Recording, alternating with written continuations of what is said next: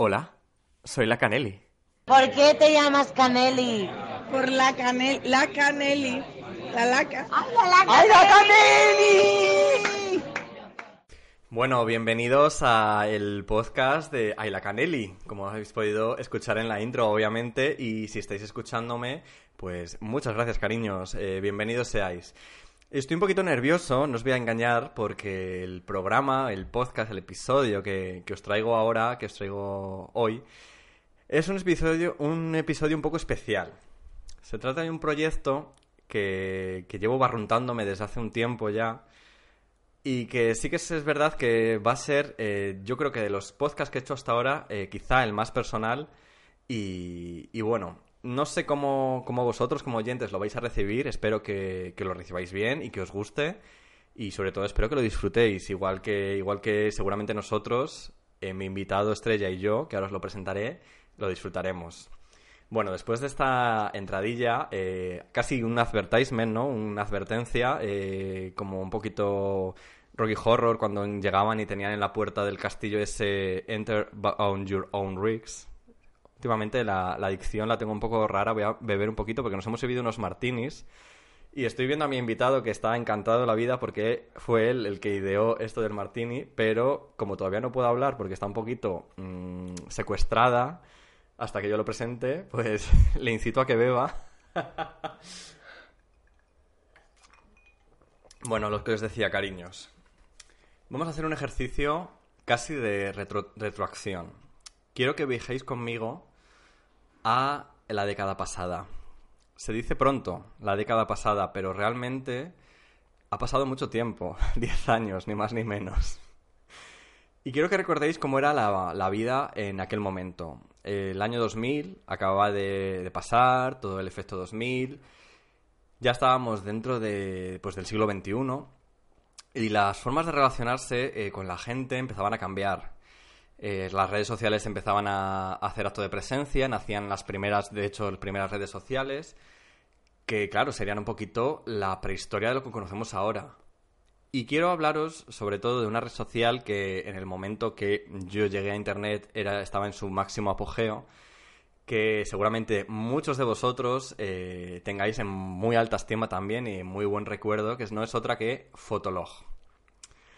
Fotolog era aquella red social en la que pues tú subías una foto diaria con tu texto y la gente pues te podía seguir, te podía comentar y, bueno, pues creaba una especie de comunidad, pero claro, o sea, tú imaginaros una foto diaria. O sea, yo, yo recuerdo tener mmm, como un esquema ya de todas las fotos que quería subir en una semana, o sea, de una planificación absoluta porque claro, tenías que aprovechar y tenías que dar lo mejor de ti en un momento, un segundo, ¡pum! y que solo petara. Entonces en Fotolog es donde yo empecé a conocer también a, gente que, pues, que no estaba en mi misma ciudad, quizá, y con la que compartía gustos similares, y con la que podía hablar de, pues, de millones de cosas que a lo mejor con mis amigos más cercanos o con mis amigos que tenía en clase, pues no me daba la conversación para, para ello.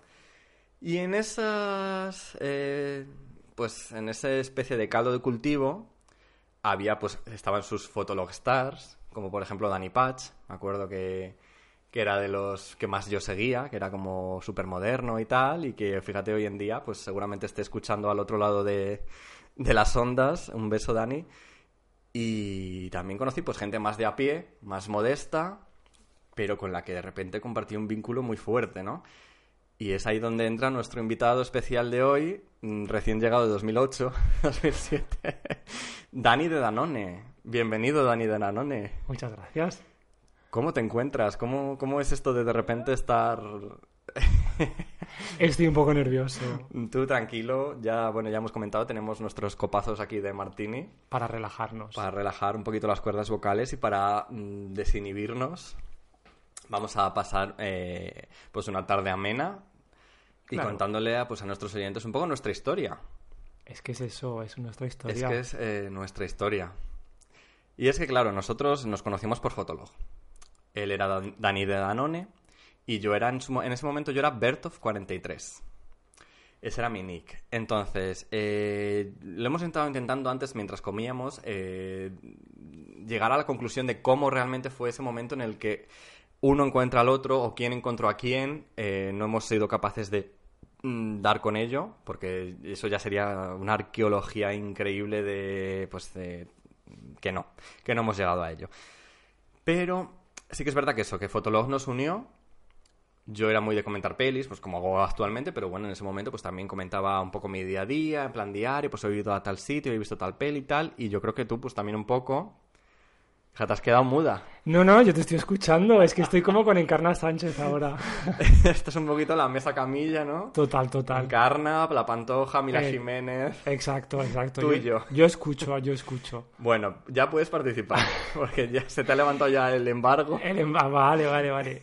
No, sí, la verdad es que estábamos comentándolo y no sé muy bien cómo, cómo empezamos, pero es verdad que, que sí, es que era, eh, no sé, era un poco como, yo creo, como un poco el Instagram de hoy en día prácticamente. El Sí, funcionamiento, para los oyentes que no lo conozcan, que alguno habrá que no lo Obviamente, conozca. El Insta- en Instagram ahora mismo puedes subir todas las fotos que quieras y en los stories puedes subir Sí. cada 27 segundos eh, Ujú. una nueva historia nueva. Esa- a- actualmente vivimos en una época de redes sociales mucho más inmediatas Mm. y que te- lo que te decía antes, que ahora, por ejemplo, eh, aunque sea una persona de la conchinchina, sé lo que está comiendo, sé lo que está cenando, sé dónde ha ido, sé dónde no ha ido. Pero en ese momento, claro, era más... eh, Más reflexivo. Más reflexivo, Más más... con- o sea, claro, te, te pongo una foto y hasta dentro de 24 horas Exacto. no te voy a poder poner otra. Era, había una contención que yo Claro. creo que creaba una atmósfera como más, como más de reflexión. Claro, ¿qué me ha querido decir con esta foto, con este texto? Claro, ¿no? y que luego tampoco podías comentar mucho, porque había 20 comentarios máximo. Exacto, pero bueno, podías hacer el truqui de los Eh. Fotolog Stars, de copiar y pegar y luego pues ir borrando y Claro. crearte ahí una especie de timeline infinito. Que a mí sí que me pasaba. Yo tengo que salir un poquito del armario porque yo ya en, su- en ese momento arrastraba mis pocos fanses, porque yo a lo mejor lo de cortar y pegar lo llegaba a hacer a lo mejor una o dos veces solo al día. No como otras, que otras sí que se tiraban ahí todo el día corta pega, corta pega. Pero, pero bueno, yo eh, sí que es verdad que no había privados, no se podía... No, no había o sea, privados. toda la conversación era en público, en el muro. Y bueno, claro, lo que te daba de sí, tampoco daba... Además había límite, yo creo. Pero había anónimos, Es verdad. que eso también daba mucho juego, el tema de los anónimos. Nos estamos yendo un poco por las ramas con... eh, estamos embriagados Sí, de repente con la época Fotolog. Y claro, yo eh, quería llevar un poco los, a nuestros oyentes eh, para que sigan nuestra historia, cómo fue. Nos conocemos por Fotolog y nosotros de repente tenemos una necesidad, que es la de, pues, charlar realmente, tener una conversación. Pero claro, ¿qué pasa? Como, pues, que es, eh, él, Dani es de Coslada, vivía en Coslada, yo en este momento vivía en Salamanca, en 2008. Coslada, perdón que te interrumpa, que está en Madrid, que igual hay oyentes de- Bueno. de, Cuenca que no lo conocen. Coslada en Madrid. Y, y claro, eh, yo creo que es algo común, un poquito, yo antes decía un poco gay culture, pero yo creo que es más eh, casi eh, adolescentes o posadolescentes culture de justo además también ese momento dos- los 2000 y incluso ahora actualmente también, de conocer a alguien que está en la otra punta del mundo conectar muchísimo con esa, esa persona, de repente eh, estar deseando hablar con esa persona, compartir con esa persona, pero no conocer a esa persona en realidad. Crearte una especie de mm, imagen idolesca ¿no? en tu cabeza y, y tirar para adelante con ello. Entonces es un poco lo que yo creo que nos pasaba un poco eso. De repente yo mm, sí que me sentía fascinado por tu personaje, por Dani de Lanone, que además me suena que no subías fotos tuyas, que solías subir fotos No, no había fotos mías Claro, nunca. yo, yo es que no sabía ni cómo eras. O sea, eso es fuerte también. ¿Te imaginabas que era Brad Pitt? Yo del que... Yo, bueno, ya puestos a fantasear, pues sí, me imaginaba ahí un tío ahí de, "Buah, este va a ser, vamos. Y teníamos esa necesidad de, eh, de llevar nuestras conversaciones quizá a, a algo más privado, ¿no? Compartir quizá algo más profundo que no en un Tyler. ¿Qué pasó en aquella época? Pues que en Film Affinity, recuerdo, que Film Affinity es esta página donde puedes votar películas y hacer críticas y tal, que en ese momento era el- lo más, ahora ya está un poco de capa caída. En ese momento lo que hizo Film Affinity fue añadir la opción de mandarte privados, mensajes privados con los usuarios de Film Affinity. Y ahí es donde, eh, pues, es la primera oportunidad en que Dani y yo tenemos de compartir de repente, eh, pues, una conversación y hablar, pues, de nuestras cosas, directamente, ¿no? Totalmente. Sí, sí. Bueno, estaréis pensando, menudo rollo nos está contando este chico. Bueno, el tema es que la historia de Dani y, y la mía viene un poco de, de, de aquellos años, de 2008, y sí que es verdad que, que compartimos muchas cosas, ahora pasaremos un poquito a leer, porque este programa va a ir un poco sobre esa correspondencia que mantuvimos durante estos años, que se vio interrumpida, que luego volvimos a retomar. O sea, digamos que la historia de Dani y, y la mía es una historia un poco de mm, apariciones y desapariciones, de volver a conectar y de que desde el 2008 que estábamos hablando, realmente no nos hemos conocido en persona hasta hace dos meses. O sea, han pasado una década entera, como decía yo al principio, 11 años realmente, hasta que por fin hemos podido conocer a esa otra persona que estaba al otro lado de la pantalla y cómo ha cambiado nuestra vida en, en 10 años también. Sí. O sea, yo personalmente creo que soy otra persona. Ha habido mucho shock con los mensajes de... Sobre todo tú tenías mucho shock con, el, con los mensajes de, Yo de, tenía. de Film Affinity. Yo tenía mucho shock porque además es que la gracia de lo de Film Affinity es que realmente nadie usa esa- eso, nunca lo- nadie lo usaba, yo creo. Yo creo que la única, Nosotros, nosotros. la única persona con la que compartía eso era contigo. Y, y es que está todo ahí. Quedó todo ahí, en plan como los... eh, El los- código de Hammurabi. Está La- las- pinturas rupestres y tal, pues quedaron ahí para la eternidad, pues también quedó ahí para la eternidad un poco nuestra correspondencia. Y bueno, yo creo que ya la presentación ha llegado un poco a su fin. Yo creo que vamos a meternos ya en harina. Venga. Vamos a meternos en harina, queridos, eh, queridos espectadores, iba a decir. ¿Te imaginas una cámara aquí? Yo creo que estaría tendría su punto porque sí. Vamos a empezar con, queridos eh, oyentes, eh, leyendo un poco nuestra, nuestra correspondencia. Queremos invitaros a que compartáis con nosotros esta experiencia de poner a nuestros yo actuales frente al espejo, del tiempo sobre todo, y enfrentarnos quizá a esa, a esa especie de, no sé cómo decirlo, ¿no? De, de, de, claro, de adolescencia tardía, eh, fantasía, ilusión. Es un poco como cuando ves las fotos también de hace tiempo que por un lado te da vergüenza ajena, pero por otro lado también te da como nostalgia, yo Claro. creo. Es un poco esa sensación. Sí. Que ves cosas que dices, ¿cómo me ponía yo esta ropa? Pero luego dices, jolín, pues no sé, tenía yo su encanto, ¿no? En aquella época. Claro, pues eh, también te digo que todo vuelve, entonces claro, igual esa ropa te la puedes volver a poner. Claro. También digo que espero que algunas de las cosas que yo digo, por ejemplo, Que se van a escuchar aquí. se van a escuchar Estamos aquí, aquí haciendo bien de no cebando. no las tema. vuelva a decir nunca más. Ya veréis, ya veréis. Bueno, pues empiezo yo, porque además la- el primer mensaje es mío. Ya te digo, o sea, nuestra conexión viene un poco. eh, hemos intentado deducir cómo empezó todo esto, y yo creo que eso, pues en el momento en que Finaffinity abre los buzones, eh, pues yo creo que ya nuestros Finaffinity seguro que ya los teníamos cada uno el suyo y no seguíamos las pelis que veíamos y tal. Y de repente dices, pues voy a mandarle un mensaje. Y aquí viene el primer mensaje. Sábado 23 de agosto 2008. ¿Sabes? Aparte de la boda de Muriel, ayer también cogí en la Biblia Primer Verano, que he visto que la tienes entre tus pelis más valoradas y de hecho ya me he visto la mitad. Pero tuve que dejarla de ver porque llegaron mis padres a casa y la peli está en VHS, que no te puedes hacer una idea de lo rayada que está la parte en la que follan en la playa. Así que espero terminar de verla esta tarde cuando mis padres se vayan. Daniel, sábado 23 de agosto de 2008. Guay, ya me dirás qué te parece. No te comento nada más, para no influirte. La comentamos a posteriori, pero vamos, que tampoco se veía nada cuando estaban en la playa. Bueno, era más o menos explícito, pero es que vamos, la gente es flipo. Eh, mi peli más valorada es Las amistades peligrosas. ¿La has visto?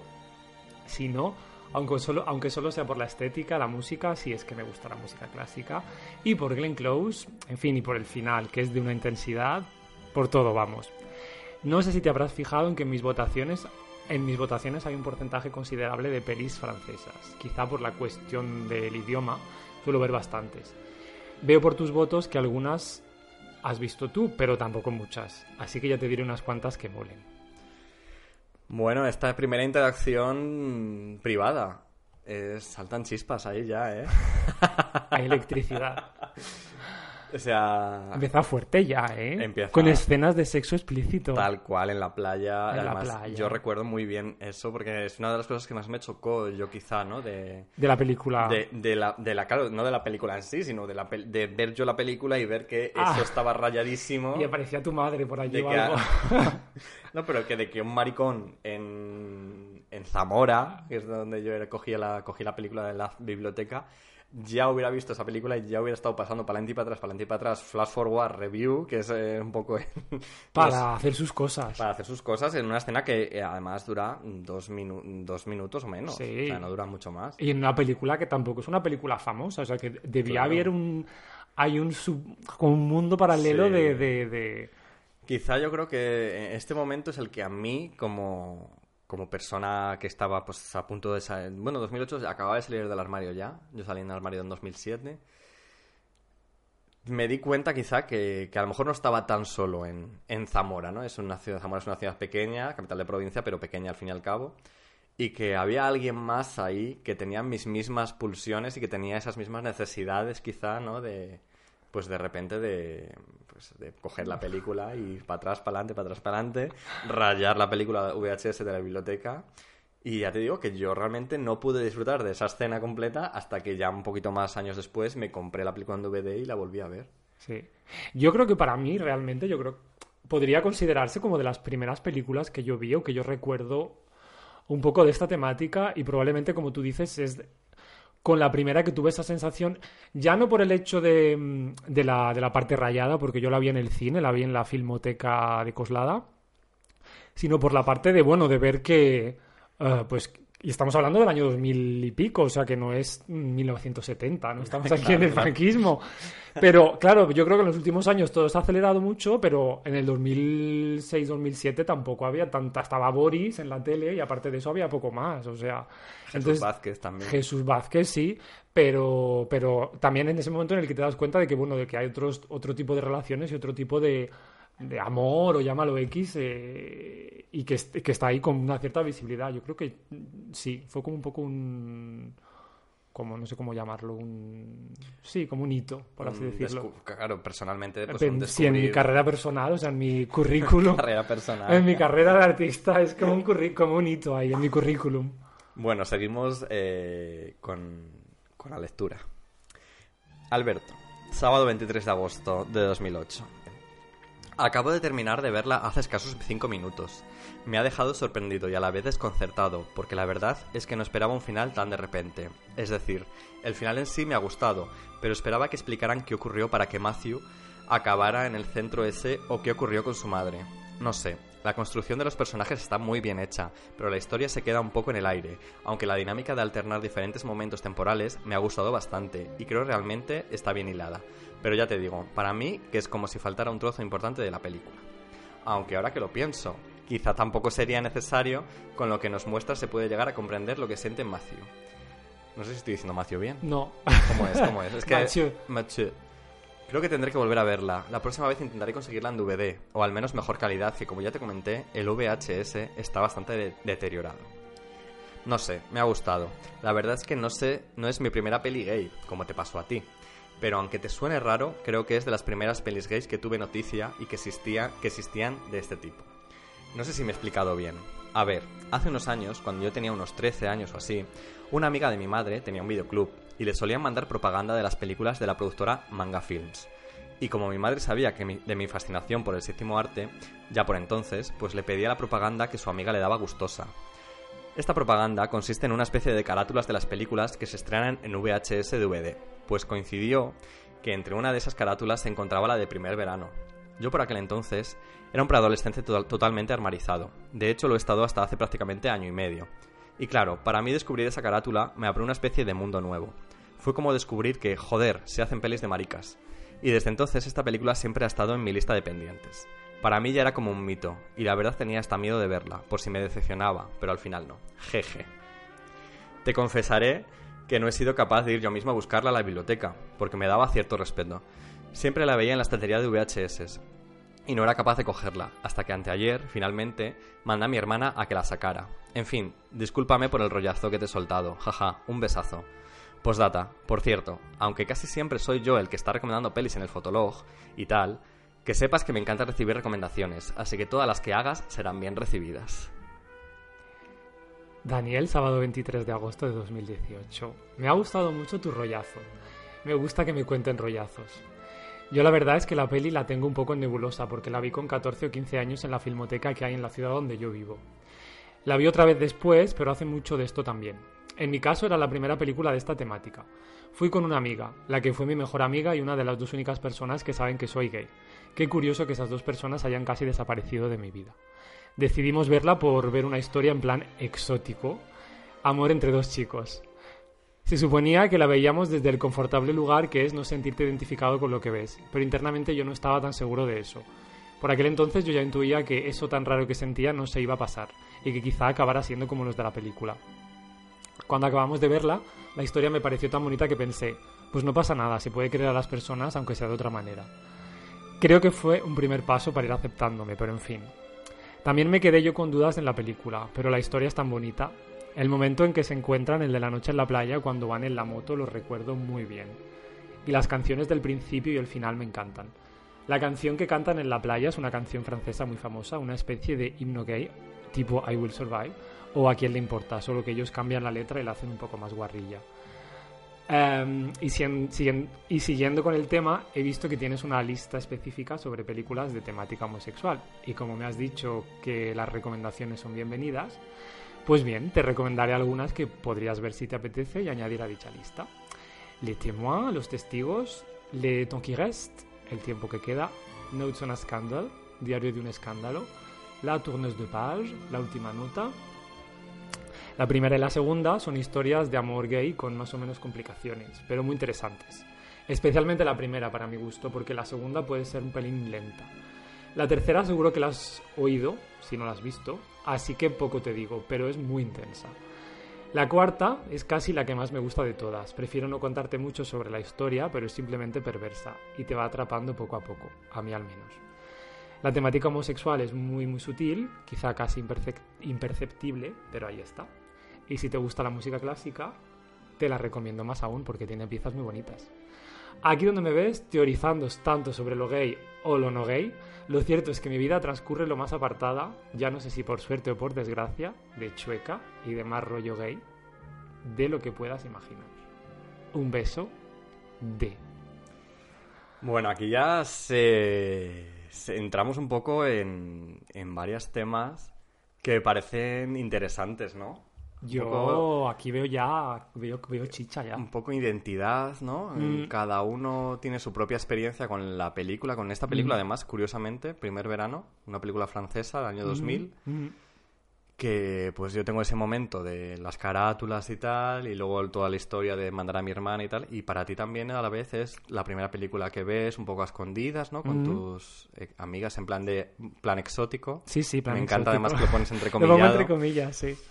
Y no sé, qué, qué curioso, ¿no? Que justo esta es la misma película para los dos. Sí, es un poco realmente una coincidencia, pero tenemos ahí como ese punto en común de la película que... No sé, ahí es donde te das cuenta de que, bueno, pues tanto los- el cine como los libros tienen un... un- Una un- magia, ¿no? Una Un- magia y, y un, y un valor para la gente que en un momento dado puede necesitar un... sentirse identificado con Exacto, algo. O sea, una como representación o un, ¿cómo un- se pues un o sea, un- Tener un... ro- no, ¿Cómo se dice esto? Un... Como un... Algo con lo que Un referente. Un referente, eso Un que no me viene la palabra. Sí, sí, sí. Y bueno, también yo lo que, lo que a mí me da un poquito de vergüenza, lo que decías antes, esa, esa especie de, de estilo engolado, quizá que uso a veces, me parece, Pues anda que yo. que lo he, ido, lo he ido perdiendo, gracias a Dios, con el paso del tiempo, pero me parece de un pedante y de un decir, madre mía, Alberto, tío, o sea, te pega una hostia. Éramos un poco como si fuese eh, Madame de Merteuil y el Vicomte de Valmont cuando se escriben sus cartas en las amistades un peligrosas. poquito, un poquito. A mí me encanta el momento en el que yo firmo como D. Es como si fuese un poco como un... Un beso, coma, de. Eso, porque es un poco como un anónimo, algo que quiere ser un poco, no sé, como misterioso a la vez que... No sé, es muy fuerte, pero... Y sobre todo, no sé, la parte final también es interesante, lo de... eh, Sí. Lo de que la vida... eh, lo cierto es que mi vida transcurre lo más apartada de Chueca. O sea, Chueca como Ya ese- no sé si por suerte o por desgracia. Por suerte o por es desgracia. Lo que más curioso me parece. Sí, sí. Claro, estamos hablando también de un momento. Yo acabo de salir del armario, tú no sé si había salido en el armario en este momento. Bueno, había gente que ya lo sabía, sí, otra sí, que sí. no. Claro, es un momento muy importante en la vida de un maricón. También de una bollera y, bueno, de una, Mm, cualquier persona cuya identidad. eh, No sea normativa no sea la normal. Entonces, claro, mm, una cosa es el, punto, el paso en el que dices salgo del armario y te confiesas, Mm. te confiesas a quien sea. Yo en mi caso, por ejemplo, pues lo fui haciendo escalonadamente, pero no paré. O sea, yo en el momento que empecé ya, pues de un amigo tras otro, tras otro, tras otro, hasta mis padres. En tu caso, mm, quiero Sí, entender que es un sí. poquito igual. Sí, parecido. similar, sí, sí. O gente que a lo mejor en algún momento te lo pregunta directamente y si a lo mejor en un momento anterior has intentado evadir la respuesta, en ese momento dices, pues sí, y lo, lo dices, sí, sí. Pero claro, eh, una cosa es dar ese paso y otra cosa ya es, una vez que has dado ese paso, entrar a entender realmente qué es, eh, qué es lo que está pasando en, en ti, ¿no? A desconstruirte quizá, a toda esa especie de eh, coraza que te has ido construyendo con el tiempo, que te ha ido protegiendo de los abusos del exterior, de la homofobia internalizada tuya y del exterior también. Claro, el- ahí empieza ya el proceso de una vez que estás fuera del armario, mm, desmontar toda esa coraza y es un proceso eh, muy fuerte. Es un proceso que yo creo que incluso muchos maricones, y por, repito otra vez, cada vez que yo hable, diga maricón en este podcast, eh, me, me refiero a todo el colectivo. LGTBIQ+. no claro, sí, pero bueno, como estamos aquí hablando dos maricones, Sí. pues es un poquito más, pero que también os sentáis todas representadas. Quiero decir que hay muchos que no llegan a superar ese momento y ahí es Mm. cuando ya nos vienen el- los rollos de no pluma, los rollos de masculinos. Masculino por masculino. Claro, o sea, es que es fuerte. Yo creo que aquí un poco nos pasa. eh, lo vamos a ver más adelante, que, Sí. Que hay unas cosas fuertecitas que yo declaro en, en un ratito. Estoy deseando ya. Pero, pero, joder, es, es- es lo que más me choca realmente a mí, Ah. fíjate. O sea, es como. Bueno, luego lo comentamos. Es el inicio, yo creo que Sí. es el inicio de algo que luego se va a ir produciendo de manera en cada uno un poco quizá diferente, pero para llegar a un punto en el que podemos decir que somos más o menos personas que tenemos asumido lo que somos y tampoco tenemos eh, mayor problema con ello. O sea, Exacto, llegar a estar mm, pues a gusto contigo mismo, al fin y al cabo. mm, exacto. ¿No? Voy a decir yo, por cierto, si me puedo permitir, es que por esta Claro. época me acuerdo que yo creo que fue el primer, el primer chico que yo me di cuenta de que me gustaba, y es que no sé si decirlo porque los, los Dilo, escuchantes se van a dilo. morir. Se va, me da vergüenza, es que me da vergüenza. Por favor, allá no puedes dejarnos con la intriga. Por favor, escuchantes. Escuchad. Si alguien me ve algún día por la calle, no me tiréis piedras. Pero yo creo que la primera persona, el primer hombre, por el que yo dije, yo este hombre me gusta, era Iñaki Urdangarín, favor. por favor. Es muy fuerte. Imputada viva, por ya, favor. madre mía, estu- estuve enamorado de un presidiario. Hombre, a ver, en su momento Iñaki Urdangarín tenía su puntazo, Hombre, vamos. claro, la, y la infanta Cristina no era tonta. No, no. O sea, a ver, a ver. A ti te gustó un poco también. Yo creo que nadie te va a juzgar. Ah, vale, nadie vale, que esté vale, escuchándonos te va a juzgar en ese caso. me quedo más tranquilo. Bueno, vamos a continuar con la siguiente carta. me, gusta decir carta, porque al al fin y que al cabo como- son mensajes de internet, pero a mí me gusta decir correspondencia.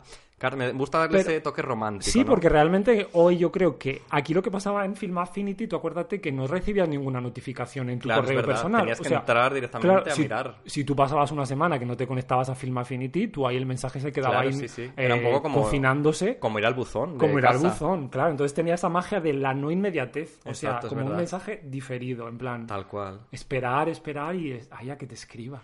Bueno, seguimos con eh, domingo 24 de agosto de 2008. Me parece fascinante el poder del cine para ayudar a las personas. En tu caso, primer verano te sirvió para abrirte los ojos, como bien me has dicho. A mí la película que me hizo algo parecido fue The Rocky Horror Picture Show. Al mes siguiente de verla por primera vez y haberla visto otras dos veces más, les dije a mis padres que su hijo le gustaban los chicos. Para mí es una película imprescindible, ya no solo por lo que me encantan en sí como películas, sino por todo lo que para mí significa. Ahora quiero volver a verla de nuevo. Será la octava vez que la vea, pero no me atrevo aún porque la última vez que la vi fue con mi ex, en aquel momento mi novio. Y, la verdad, no sé si estoy preparado, pero la verdad es que tengo muchas ganas de volver a disfrutarla. Jeje. Las pelis que me has recomendado ya están en mi lista de pelis que quiero ver. La de los testigos ya estaba, y otras tres recién incorporadas. A mí personalmente no me desagrada el ambiente, pero tampoco me gusta en exceso. He salido un par de veces por Chueca y la verdad que no me ha gustado nada el rollo de la gente. No te negaré que algunos tíos están muy buenos y tal Pascual, pero no sé, demasiadas modernas, demasiadas divas, demasiadas locas. Me pone los pelos de punta solo de pensarlo, jajaja. Con esto no quiero decir que no me guste el petardeo, el mariconeo, el pasarlo bien un rato, como quieras llamarlo, pero no me acaba de convencer lo que supuestamente debería entusiasmarme. Aunque la verdad es que me adapto a todo tipo de ambientes, porque la verdad lo que me suele importar por encima de todo es la compañía que tenga en ese momento. Si la compañía es genial, por muy horrible que sea el resto, yo me lo pasaré bien y estaré a gusto. Jeje. Sé que puede sonar a topicazo, pero es verdad. Yo lo siento así.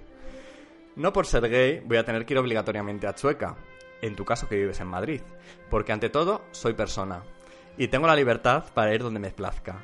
Yo en Salamanca, como es una ciudad más pequeña, pues quieres, quieras que no, donde más a gusto se, se, está para tomar un café y tal es en el Miranda, que es uno de los tres bares de ambiente que hay en toda la ciudad. Porque lo que es ir por la calle y tal, pues lo típico de que todo el mundo te mira y señala, pero bueno. Lo que ya de fiesta, la verdad, es que a mí no me gusta mucho, porque siempre está la típica locaza diva luciendo pluma. Y la verdad, lo que te decía antes, que en pequeñas dosis, pues bueno, tiene su gracia, pero ya el exceso cansa. Jeje. Y no me malinterpretes, que yo estoy muy orgulloso de mi condición, entre comillas, de hombre, al que le gustan más otros hombres que las mujeres, pero creo fervientemente que antes de montar el carnaval, que se suele montar a finales de junio, deberíamos primero luchar por nuestros derechos, que es la auténtica razón de ser que tiene esa manifestación multitudinaria que cada vez está más cerca de convertirse en un macro botellón anual que en lo que de verdad debería ser. Un besazo. Daniel, lunes 25 de agosto de 2008, 11 de la mañana. La verdad es que el cine sí que puede ayudar para muchas cosas. En muchas ocasiones no deja de ser, no sé, como una ventana abierta a otras realidades. Por eso me gusta tanto. Eso sí, no acabo de entender muy bien, por la sinopsis que he leído, cómo una película como de Rocky, puntos suspensivos, te puede ayudar a decirles a tus conocidos que eras gay. Pero bueno, la he puesto a bajar, así que cuando la vea, igual te entiendo. También me he puesto a bajar Priscila, Nude Propriété, sale Isabelle Huppert, que es una actriz que me mola, Feu Rouge y Shorbas, creo. En fin, que este fin de me he pegado un buen empacho porque me he visto cuatro pelis y media. La media es Viridiana, que empezamos a verla el sábado por la noche, pero nos quedamos dormidos. No es que me estuviera aburriendo especialmente, es que yo a partir de las 10 caigo. Tendré que intentarlo de día porque no tenía mala pinta.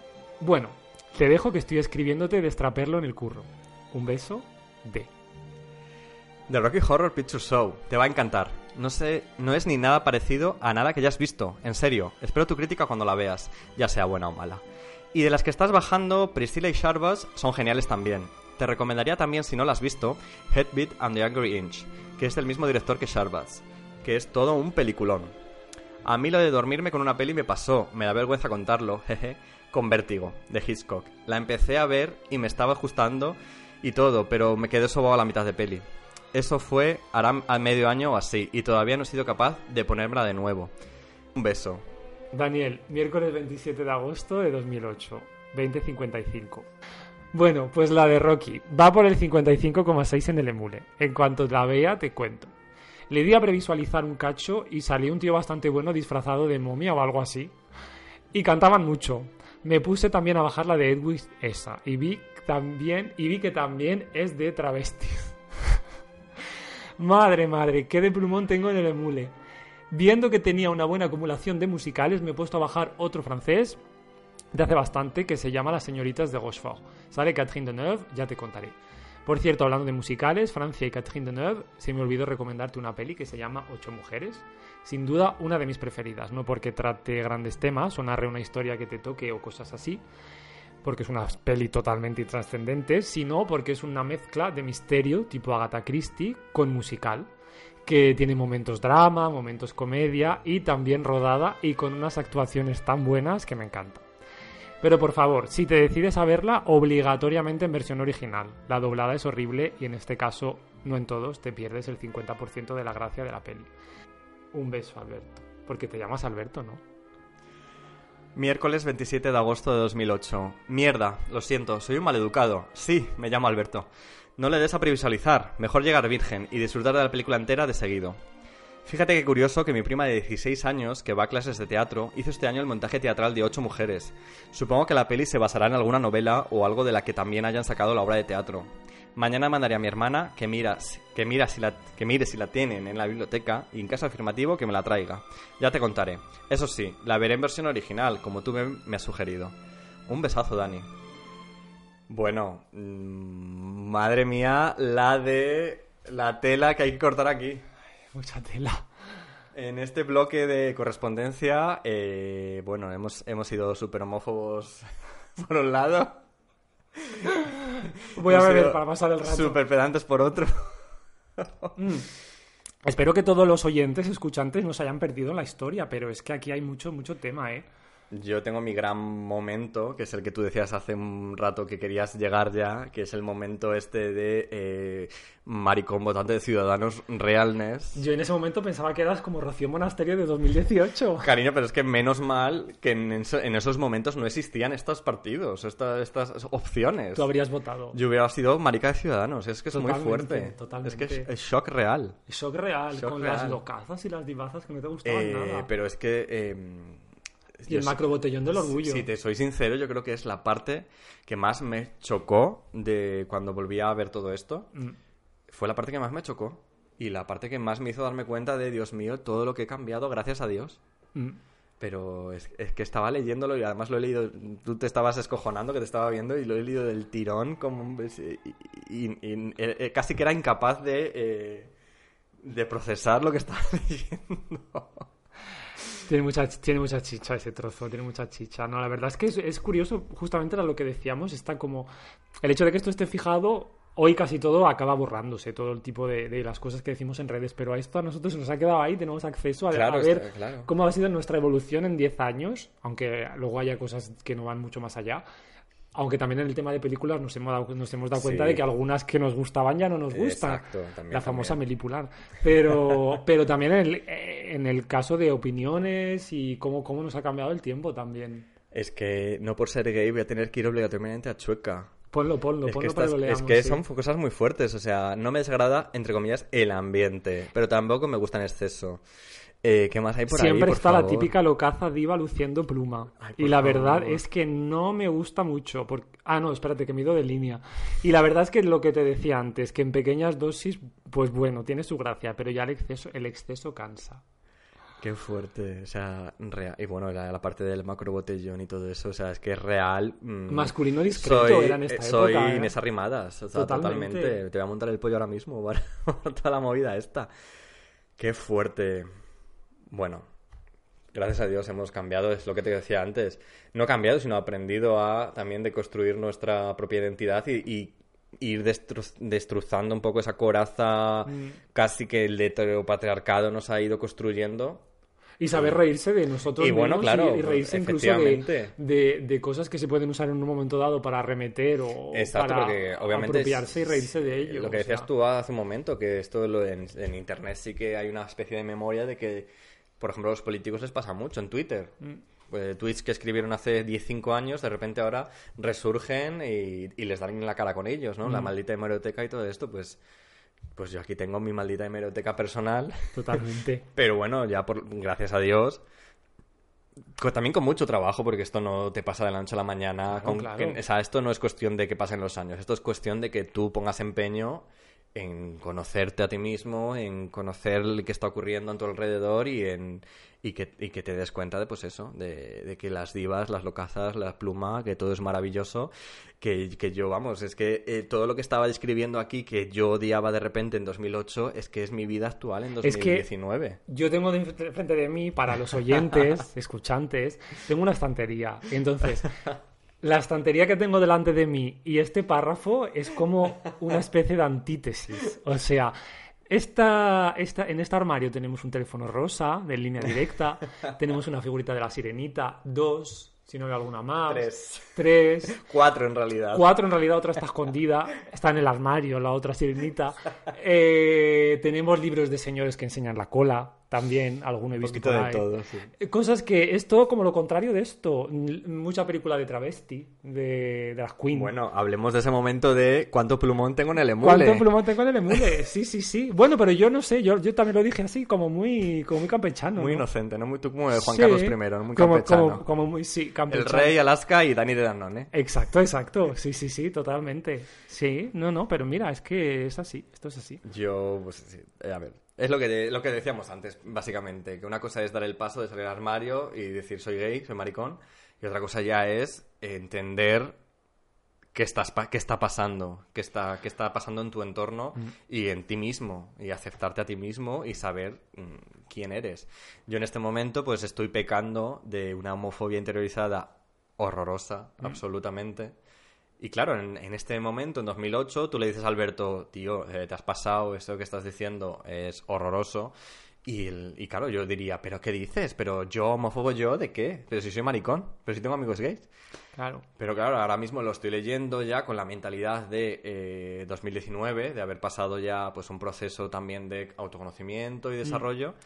Y digo, joder, o sea, joder, qué fuerte. Totalmente. Yo desde aquí animo a nuestros oyentes a que hagan ese ejercicio también de introspección, de conocimiento personal y, y bueno, pues que, que no sean muy duros consigo mismos, como yo tampoco estoy... Yo sí que reconozco que tuve un momento de decir, madre mía, qué vergüenza, pero bueno, enseguida subí ese párrafo, lo subí a Twitter, hice captura, lo subí a Twitter y recuerdo que mi amigo Javi, Javilo, me contestó diciéndome, cariño, acabas de escribir a las amigas, o sea, te has lucido. Y, y bueno, pues... Te has convertido en lo que tú criticabas, en realidad. y, y qué fantasía y qué maravilla, gracias a Dios. O sea, La verdad es que sí, no sé, yo lo veo. o sea, es que yo creo que ser maricón es lo mejor que me ha pasado en la vida. Qué bonito. Te lo digo en serio. es muy cansado, ser maricón es muy cansado. Sí, me imagino. Porque, hija, hay que estar a todo, hay que estar pendiente de todas las modas, de todas las... Todo. Todo, todo. Es, Del- es- del es muy cansado, del tweet, de todo. Jasca, cansado. Pero de verdad me ha dado una familia maravillosa de amigos, que los quiero muchísimo a todos. Me ha dado una seguridad también en mí mismo, que bueno, pues que eso también es trabajárselo.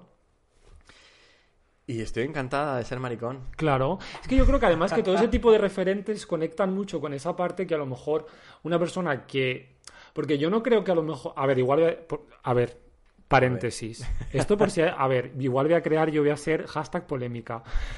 Yo creo que justamente esta parte que, que se acepta tiene mucho que ver un poco, pues todo el tema de, yo qué sé, de travesti, no sé qué. En el caso de los, de los gays tiene mucha, mucho que ver con esa parte femenina que en un momento dado puede estar como muy bloqueada. Sí. O sea, por el hecho de, eh, bueno, por De, lo que tú bueno, comentas, claro, de etcétera, que te han etcétera. machacado desde pequeño Exe- diciendo no eh, seas mariquita, no hagas esto, no hagas Exacto, otro. exacto. Entonces, creo que en el caso de los gays, todo este tipo de, de referentes o lo que tú comentas, esta película que a ti, eh, la de... eh, Rocky Horror. La de Rocky Horror, incluso la de Hedwig and the Grinch, eh, creo que justamente te conectan con esa otra parte que tú has tenido tan reprimida y te permiten verla de una manera mucho más desdramatizada y ver que gente que es así, justamente, eh, se presenta de una manera divertida y no hay problemas, ¿sabes? Entonces, no sé, eh, justamente pasas un poco del rechazo a identificarte 100% con ese tipo de, de personajes o de personas y como porque también no dejan de ser algo como minoritario, ¿sabes? Y yo me pregunto si, a ver, aquí es la pregunta que yo lanzo a los A ver, oyentes. madre mía. Si en el caso de, por ejemplo, yo pienso una lesbiana,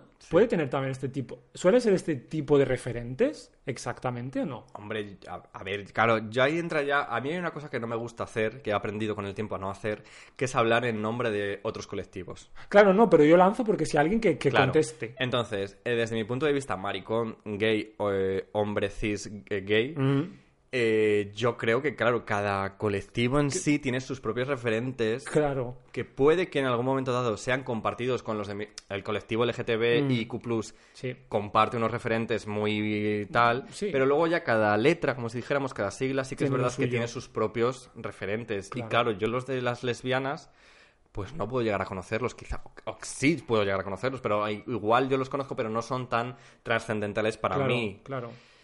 Eh, en ese sentido, por ejemplo, eh, me, me hace mucha gracia el momento en que yo cuando he visto películas de lesbianas, por Mm. ejemplo, La vida de Adele, que Sí, yo creo que la hemos sí. visto todos. Yo no. ¿No has visto La vida de Adele?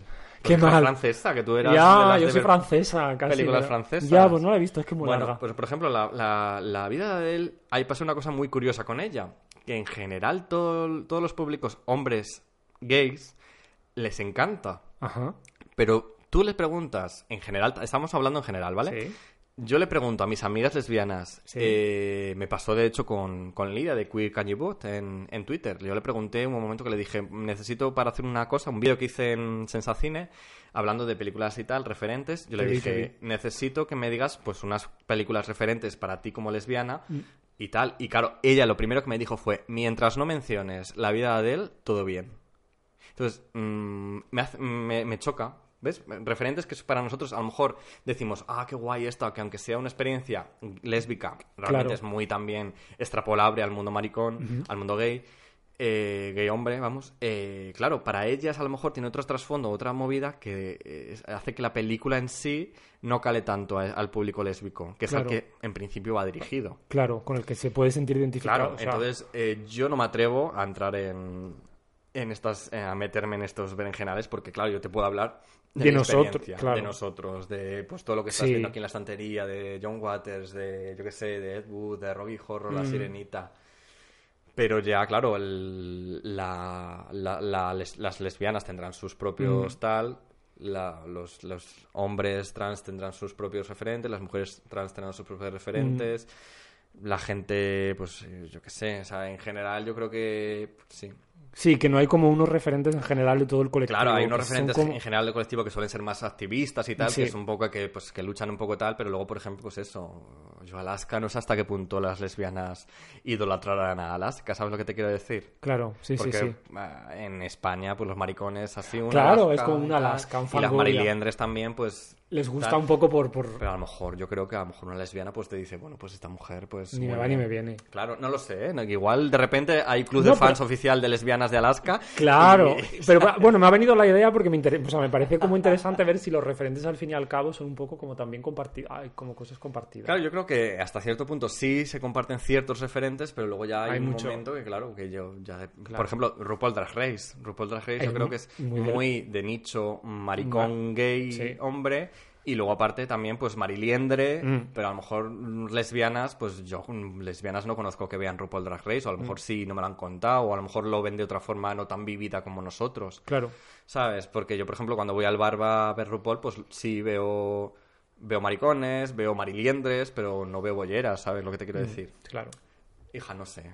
Referentes que cada uno tiene los suyos. Claro, o sea, también es verdad que lo guay es que cada uno pues Claro, veamos, busquemos y, y exploremos, explorar y no dejemos de aprender, porque lo importante es eso, que en la vida no hay que dejar de aprender, hay que seguir aprendiendo Mm. y hay que seguir aprendiendo y a lo mejor este podcast que estoy haciendo contigo en 2019 lo escuchamos en 10 años para hacer la secuela y nos parece horroroso y digo, madre mía, ¿cómo puedo decir yo eso en ese momento? Porque hemos seguido desconstruyéndonos y porque hemos seguido aprendiendo, ¿sabes lo que te quiero decir? Claro.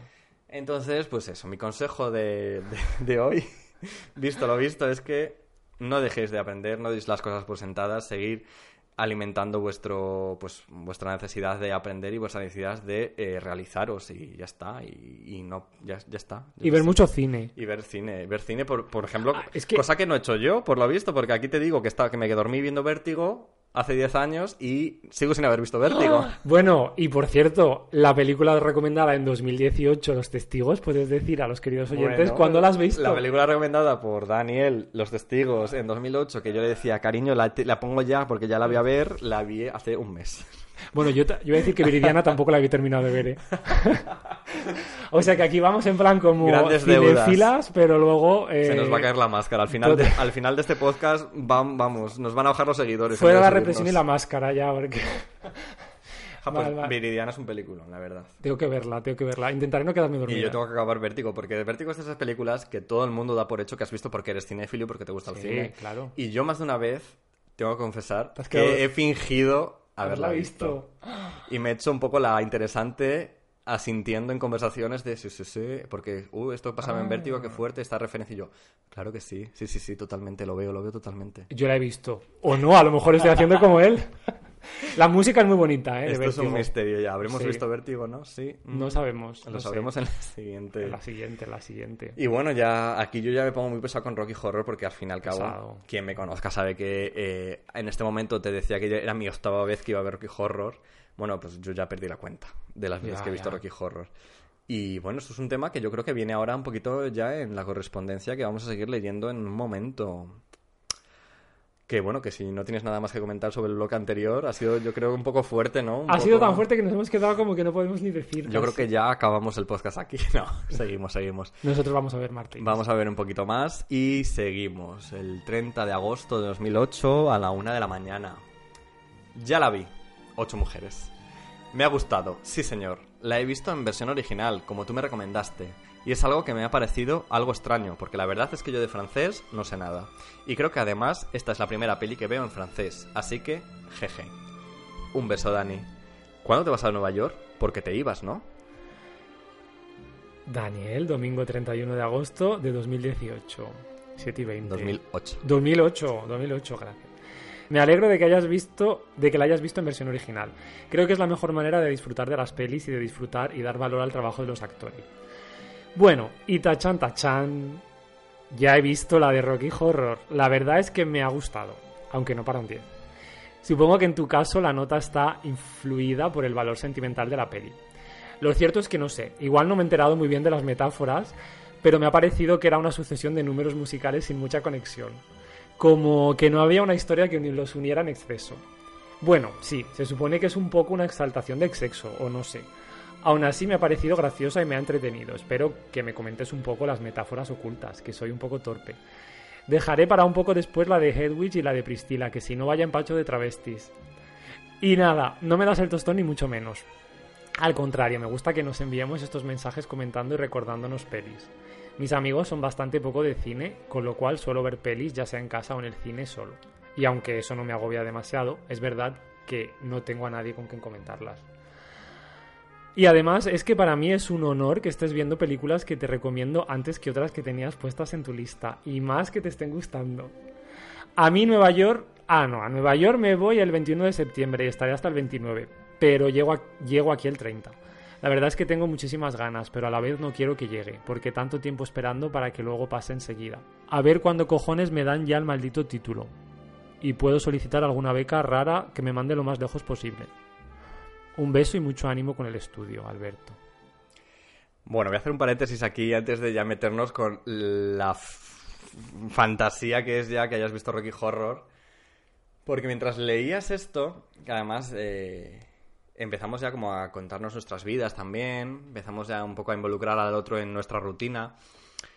Me ha dado, del bloque anterior me llama la atención que no nos, eh, no nos habíamos presentado en ningún momento. Mm, no, Porque claro, tú eras Dani de Danone, yo era Bertov 43, Claro, pero llega un momento que tú me preguntas, eh, porque te llamas Alberto. Claro, claro. Y yo te contesto, ay, sí, perdona, eh, qué mal educado, soy Alberto. O sea, mm, me fascina también esta especie de, pues claro, de, de- de creer que, estás, que conoces a alguien, pero en el fondo no te has dicho ni el nombre, ¿no? Todavía, o sea, no ha habido una presentación oficial Mm, y, y no ha habido pues ese momento de, eh, hola, hola, ¿qué tal? Me llamo tal, soy Pascual. No lo necesitábamos nosotros. No, Estaba, ya, estaba ya- todo ya. Teníamos una intensidad ahí de, de- Ci- Citando a la pantoja, el fuego está encendido. la leña arde. Totalmente. Pero me ha hecho gracia, pues, pues eso, no sé, me, me parece curioso, ¿no? Sí, sí. Claro, al fin y al cabo, actualmente, más todavía vivimos en un mundo en el que a la gente se la conoce más por su nick Mm, que por su nombre en sí. O sea, mucha gente a mí, por ejemplo, me conoce como la Caneli. Claro. Y yo, por ejemplo, el otro día iba por Benidorm, por el Low Festival, por la piscina, y yo escuchaba Caneli, Caneli, que me llamaban y nadie me llamaba Alberto. Yo te llamo Alberto. Bueno, cariño, pero me refiero que nadie... Pero porque yo soy de otra Actual, época. claro, nadie Claro, yo actualmente... Todo el mundo actualmente pues se refiere a mí como la Caneli. Sí que ya, obviamente mis amigos me llaman Alberto también. Claro. Y sí que hubo un chico, eh, Cobrastilo, que lo conozco de... Claro, pero ves, yo por ejemplo a él lo conozco como Cobrastilo, como su nick. Cobras ti. Que me dijo, Berto, no sé qué. Y claro, fue como shock de, ay, Dios mío, que me llama Berto. Fíjate que yo ese nick no lo uso desde hace años. Bertov Por cierto, Bertov, ¿cuán- ¿de qué era el 43? De licor 43. ¡Ay, por favor! Era así de, de borracha. ¿Tú bebías licor 43? Yo es que bebía licor 43 con 15 añitos, sí, ¿Y con qué lo mezclabas? Pues con lima. Me daba unos ardores de estómago horrorosos, pero yo iba a tope con el licor 43 y la lima. Sí, sí, sí. Qué los, botellones del colegio, del instituto, pues a tope con el licor O sea, que 43. debía ser una... Porque para ponerlo en el nick, o sea, no es... Ahí lo tenía, licor 43. Yo, claro, era Bertov 43. Sí, sí. Hemos pasado de eso a la Canelli. A la Canelli, fíjate. Todo castizo, todo, Todo castizo. Fantasía. Bueno. Y bueno, eh, hemos llegado al momento en el que ves... Veo Rocky, Rocky sí, por cierto. Y la verdad es que yo me reitero un poco, ¿eh? Bueno, vamos a leer mi respuesta Responda, por favor. a eh, la noticia de que Daniel ha visto Rocky Horror. Las otras no, que había mucho travesti ya. 31 de agosto de 2008, 10 y 20 de la noche. Bueno, bueno, bueno, que ya has visto de Rocky. Ja, ja, ja, es genial. Yo la tengo original con extras y todo, y la verdad es que es la adaptación del musical homónimo. Homónimo. Y pues eso, es lo que tú dices, una orgía de canciones, sexo y provocación. Fíjate que es de mediados de los 70 y sobre todo es un homenaje a las películas de terror y ciencia ficción de los años 50. No sé si estarás muy familiarizado con estos géneros de esa época, que la verdad no tienen nada que ver con los mismos géneros, pero ahora en la actualidad. A mí me pirra la ficción de los 50. Es tan fantástica. Bueno, pues eso, es un homenaje. Por eso la peli comienza siendo como de terror, con lo de la casa, en el bosque y tal. Y acaba siendo ciencia ficción, con el rollo de que son aliens y los rayos láser, cutres y tal. La canción del principio, la que cantan unos labios, si te fijas en la letra, es una su- sucesión de títulos de pelis de ciencia ficción de los 50, e incluso anteriores, y actrices famosas de aquel género. A mí me encanta la estrofa que dice I'm the stars in Forbidden Planet, porque de hecho, Forbidden Planet, Planeta Prohibido, es una de mis películas fetiche. Jaja, el autor del musical y, por tanto, del guion de la película es el que hace de Riff Raff, el sirviente de la chepa, y se podría decir que vive de esta película. Porque aunque no te lo creas, es toda una película de culto. Hay hordas de frikis que se reúnen semanalmente para verla y bailar e interactuar entre ellos. En Madrid es los viernes a las 10, en un local que está cerca de la Gran Vía. Yo siempre he querido asistir a una de esas reuniones, pero todavía no he encontrado algún valiente que me acompañe. Y no sé, la verdad es que a mí me pareció en su momento una película muy fresca y entretenida. En el mismo día que la vi por primera vez por la tarde, la volví a ver por la noche. Me encantó desde el principio, y la banda sonora la suelo escuchar continuamente. Los números musicales van contando más o menos la historia. Lo que reconozco que hay que ver la peli un par de veces para quedarte bien con la historia completa. No sé si tú la habrás pillado del todo. Pero bueno, es una peli cojonuda. Pues en- puedes encontrar numerosas páginas de fans y club de fans y tal.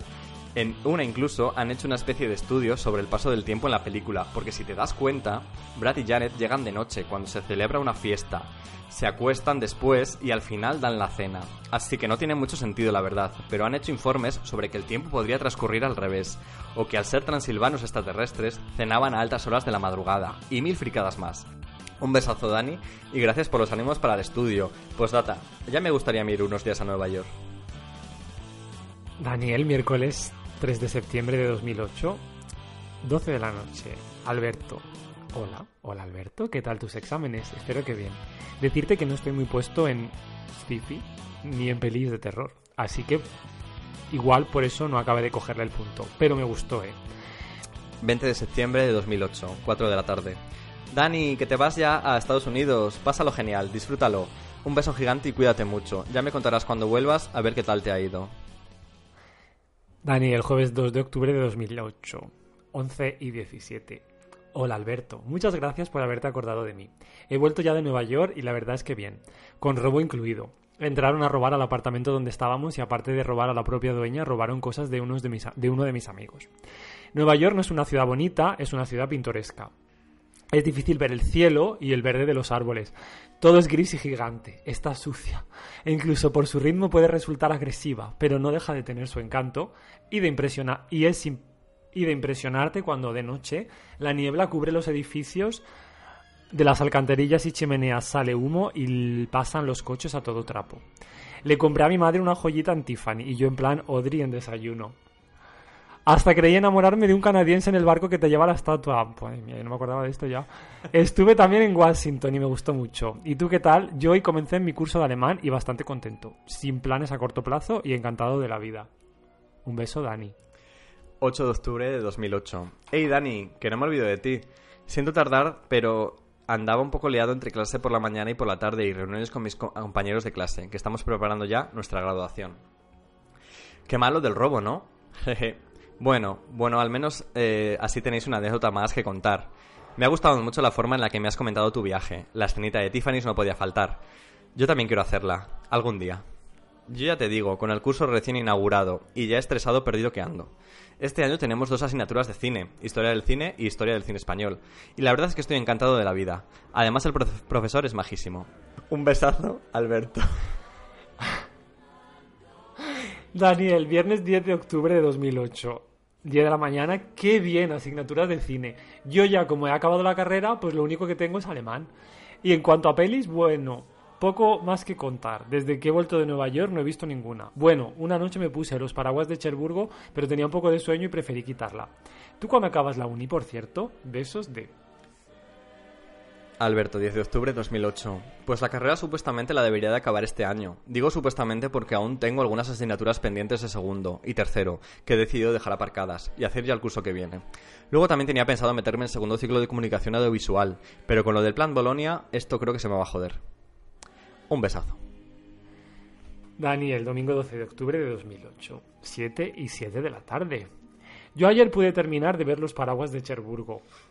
Al principio irrita un poco, porque es todo, mayúsculas, cantado. En plan, querida, pásame la sal, ya voy mamá, muchas gracias, amor, etc. Pero bueno, no deja de ser una película bastante célebre y la historia es así de penilla. Mola porque a pesar de lo cursi del envoltorio, como todas las de este director, y la, la película tiene un pozo bastante amargo. Nada de finales felices. En fin, voy a continuar con mis deberes de alemán. Besos de... Alberto, 12 de octubre de 2008, 10 de la noche. La de los paraguas de Cherburgo nunca la había oído mencionar, pero ya la he apuntado en mi lista, como todas las pelis que me comentas. Y hoy he visto la de Navajeros, de Eloy de la Iglesia, que es uno de mis directores favoritos, y la verdad que iba pensando que sería una historia mediocre, y me ha resultado al final bastante interesante. En la línea de Eloy, totalmente. Un besazo. Daniel, martes 14 de octubre de 2008. Ay, no, no te la apuntes, que seguro que después de verla me llamas cursi. XD. Adoro la música, tanto más que el cine. Y la música clásica es tan fantástica. Puedes hacer que te sientas de mil maneras. Frágil, potente, elegante, imparable, alegre, triste, único, loco. Bertos, 14 de octubre de 2008. Jaja, nos complementamos, tú la música y yo el cine. Daniel, jueves 16 de octubre de 2008. Madre, me ha salido un trabajo para la semana que viene donde literalmente me han dicho que si tengo un portátil me lo lleve para poder ver películas. ¿Qué maratones de cine me voy a pegar? Voy a poder ver todas las que tenía atrasadas. Alberto, 16 de octubre de 2008.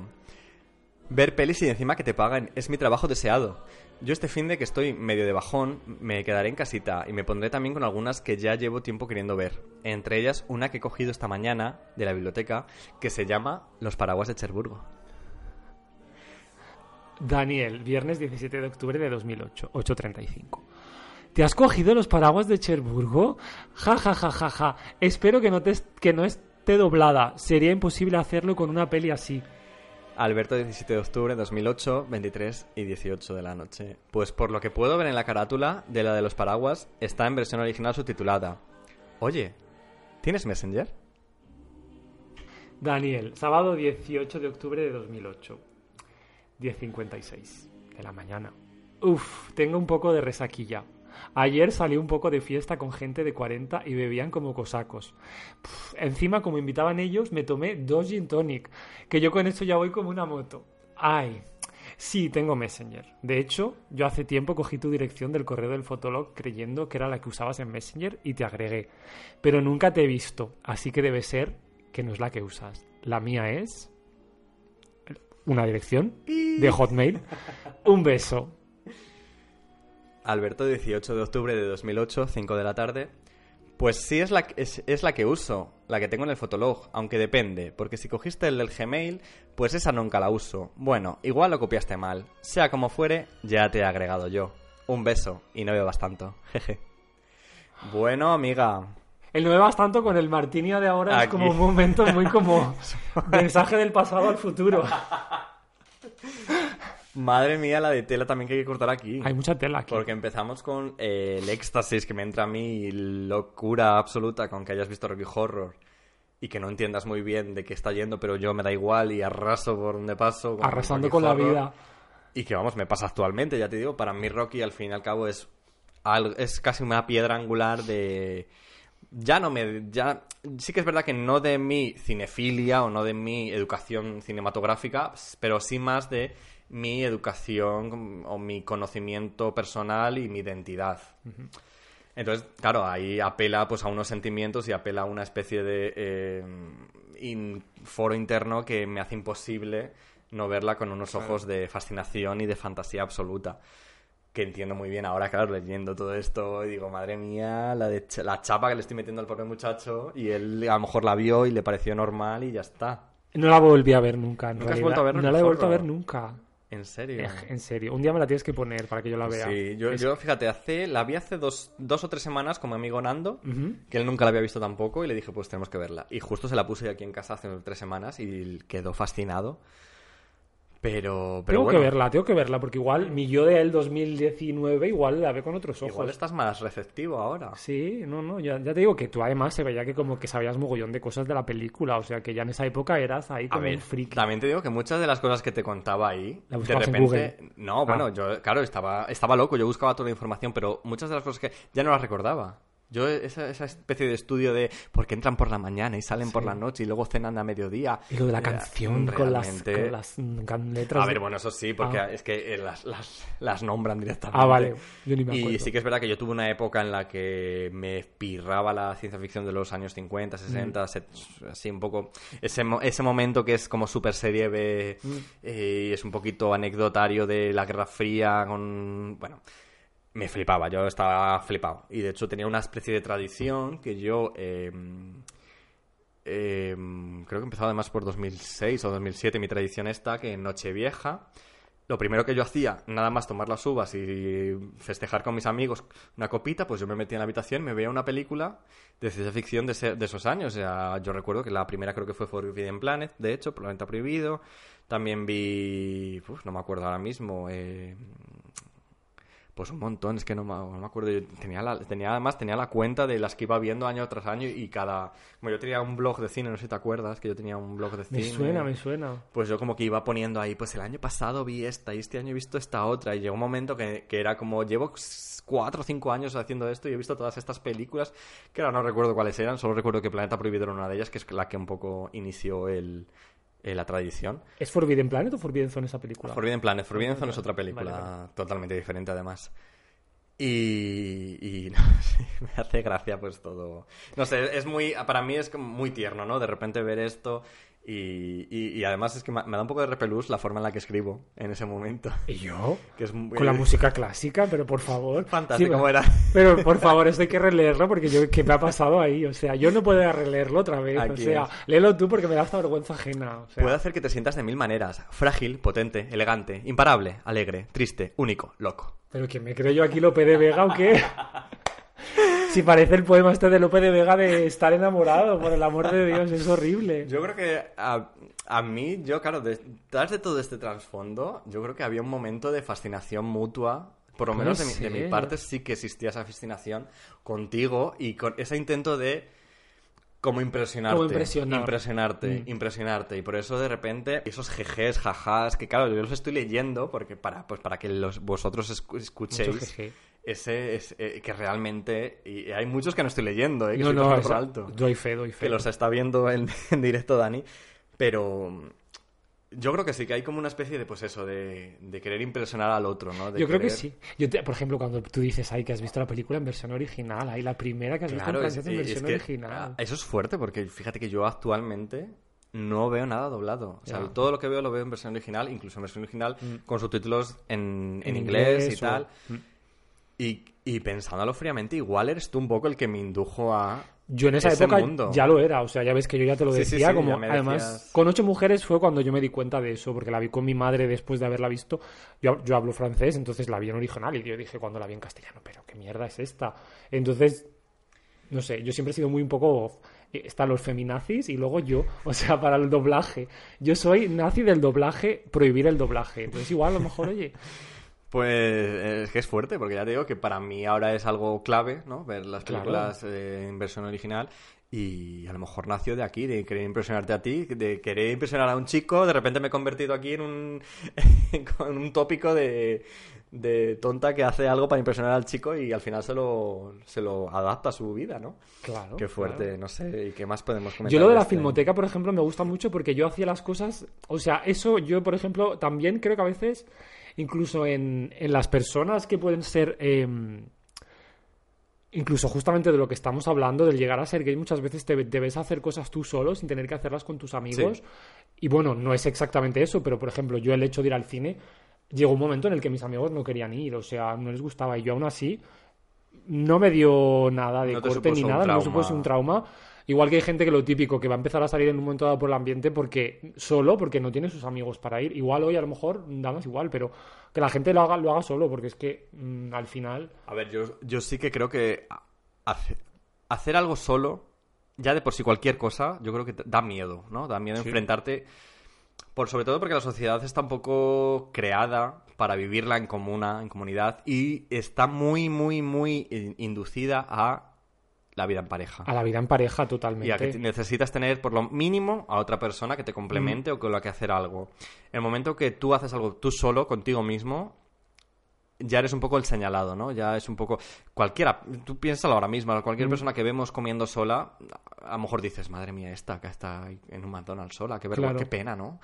Y lo piensas, eh, aunque sea inconscientemente, lo piensas en un momento dado y dices, Ah. ay, qué pena que está ahí solito comiendo, ¿no? Yo creo que también porque Pero pensamos, sí, bueno, Hay que salir del armario, yo creo, un poco. Para de- hacer las cosas De solo. hacer las cosas solo y de disfrutar de hacer las cosas solo. Yo disfruto muchísimo yendo al cine con mis amigos, con algunos más que otros también te digo. Pero bueno, por ejemplo, a ver, suelo ir mucho al cine con Rubén, mi amigo Rubén, con mi amigo Aitor. Y me encanta ir con ellos porque sé que además viven también el momento cine, lo viven muy ritual como yo también, ¿no? De estar calladitas, de ver la peliculita y luego ya comentamos fuera. Porque a mí lo que más nervioso me pone es cuando vas con tu amiga y tu amiga se te pone a comentar la película. Y claro, es por educación. No, No, no, no por le- educación, sino por no quedar mal, no le dices nada y le sigues un poco el rollo, pero Claro. dentro está- yo dentro estoy diciendo, mira, cállate ya, tía. O sea, es que vengo mejor yo sola. Sí, sí. Pero bueno, con mis amigos, Aitor y Rubén, ya te digo son como yo, y, llegamos, nos sentamos, pum, plantamos la mirada y estamos las dos horas que dura la peli y luego ya comentamos fuera. Pero yo recuerdo mm, la primera vez que yo quise ir solo al cine, fue un trauma. O sea, ¿Ah, sí? fue traumático. Pero en el sentido de que, pues también me pasaba un poco a mí eso, pero claro, a mí me pasaba mucho antes, en Zamora todavía, cuando era adolescente, que yo tenía esa necesidad de, de ir al cine, de Mm. cine, de consumir cine. Y, y claro, yo pues iba al videoclub, me cogía mis películas en el videoclub y las veía en casa yo solo, y eso genial, porque claro, estás en tu casa, estás tú solo, pues hija, nadie te molesta. No, claro. Pero ¿qué pasa? Que llega el momento en el que empiezan a estrenar películas que quieres ver en el cine y nadie te quiere acompañar. Y claro, y tus amigos del instituto del colegio pues quieren ir a ver pues la típica blockbuster American de turno, Pie. American Pie y, y yo no quiero ver American Pie, yo quiero ver pues yo qué sé, ahora no se me ocurre. Primer verano. Primer verano, imagínate, ojalá eh, por haber ido en cine. Pero claro, llegó un punto que yo me compraba mis fotogramas y todo, y claro, yo tenía todos los estrenos de- del mes que quería ver, pero claro, mm, era a ver a quién engaño para llevar a ver a esta película. Siempre con algún subterfugio Claro, que tienes que decirle. poquito- Oye, porque tú este tema te interesa, no te interesa venir. Exacto, ya, yo la anécdota que más recuerdo de esa época es eh, Moulin Rouge, que es de 2001, y, y, y yo, mm, yo sabía que necesitaba verla, era mi necesidad. Yo, es que de hecho, eh, el fotogramas de octubre de 2001, que es portada de eh, Moulin Rouge, es el primer fotogramas que yo me compro en, la historia, en, la- en mi vida. Y, yo necesitaba verla. Y, no sé por qué, yo creo que llegué a creerme mi propia mentira. eh, como maquiné, digo, bueno, pues ¿cómo puedo hacerlo? Pues yo creo que si les vendo que es una película de terror y no sé qué, no sé cuántos, que yo llegué a creerme que Moulin Rouge era una película de terror. Pero solo porque luego iba a ir a mis amigos y decirles, oye, mira, es que es la película de terror del momento, tenemos que verla. Claro. Que ahora lo pienso y digo, ¿en qué momento? ¿Por qué no te ibas tú sola ahí en plan y dejabas a los demás? No, pero? ¿en qué momento yo digo Claro. que Moulin Rouge es una película de terror y todos se lo creen y me acompañan? Que al final me acompañó mi amiga María, mi, mi sister Mary, y, y al final luego es que eso, o sea, bailaban, cantaban y estábamos living en el cine y tal. Pero ya sí que llegó un punto que dije, mira, o voy yo solo, o no, O no o me pierdo la película, Claro, no o no la veo. Y al final recuerdo que me atreví y fui a los Valderaduey de Zamora, a los cines Valderaduey yo solo. Y claro, sientes como que todo el mundo te mira, como que todo el mundo te está juzgando y realmente no, o sea, Ha realmente... sido porque te ha dado la gana. Y además a la persona que te acabas de gustar le estudia al coño que tú vayas al cine solo, que le hagas lo que sea. Es más en tu cabeza lo que está. Y, pero también es eso, que es, es un poco como salir del armario siendo maricón. Que una vez que, una vez que haces pop, Ah, ya no hay no hay stop. stop. Y de verdad, yo te- te lo decía antes ahora, además, que tú me dices que luego te vas a un cumpleaños y digo, pues bueno, a lo mejor yo me voy al cine.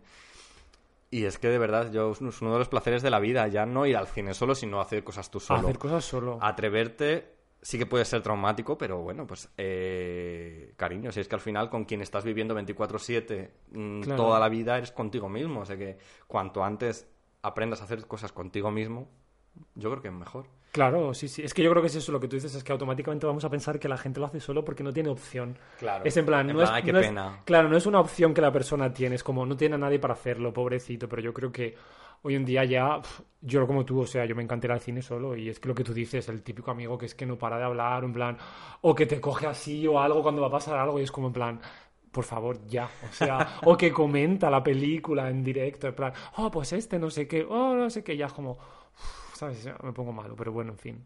También hay que saber en qué, claro, si vas a ver Rocky Horror, pues hombre, lo suyo es Bueno. bailotear, gritar a la pantalla Claro, y tal. bueno, sí. El otro día, por ejemplo, volviendo a un poco esto, a los recuerdos, ¿no? El, fuimos eh, Fernando y yo a ver Mil Gritos Tiene la Noche en la Filmoteca con el, el ciclo maravilloso Slazer que se han montado en agosto en la Filmoteca Española.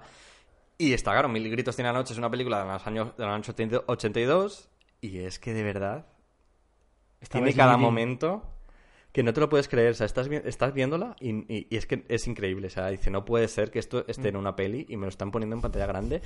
Eh, no me lo creo. Y claro, es que no puedes por menos gritar a la pantalla y reírte y morirte de risa y, y- de todo.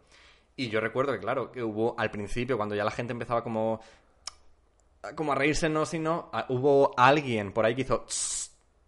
Y yo flipé y digo, perdona, que, tss, que estamos viendo Mil Gritos de la Noche, que no estamos, no estamos viendo Solaris Claro. de Tarkovsky, ¿sabes? Que estamos viendo...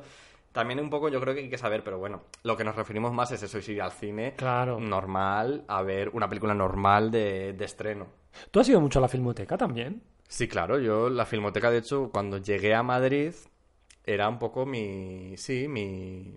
Siempre, siempre, no sé, cogí de tradición el uno de cada mes, coger El programa. el programa y ir señalando lo que me interesaba, apuntarlo en el calendario y, y lo sigo haciendo hasta hoy. O sea, fíjate, yo llegué a Madrid en 2011, me fui a Londres, pero volví luego en tal, que ahora lo veremos, eso, esa evolución también.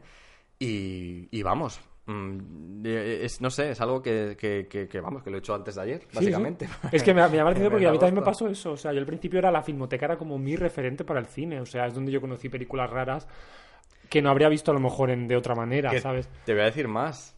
En la Filmoteca Española, yo llegué a ver en el año 2011 los paraguas de Cherburgo en pantalla grande.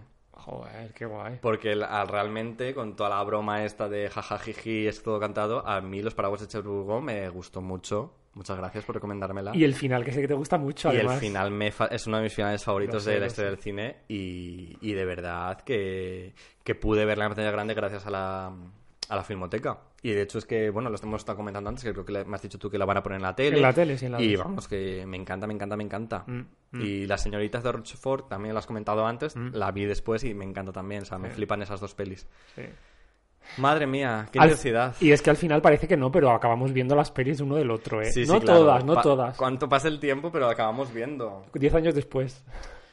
Bueno, nos hemos puesto un pelín intensas y, y espero que todavía sigáis ahí. Yo no sé si seguirá alguien escuchándonos o no, porque al fin y al cabo esto es un programa de podcast. Igual hay que cortar ya, ¿o no? no, no. No lo sé. ¿Cuánto tiempo llevamos ya?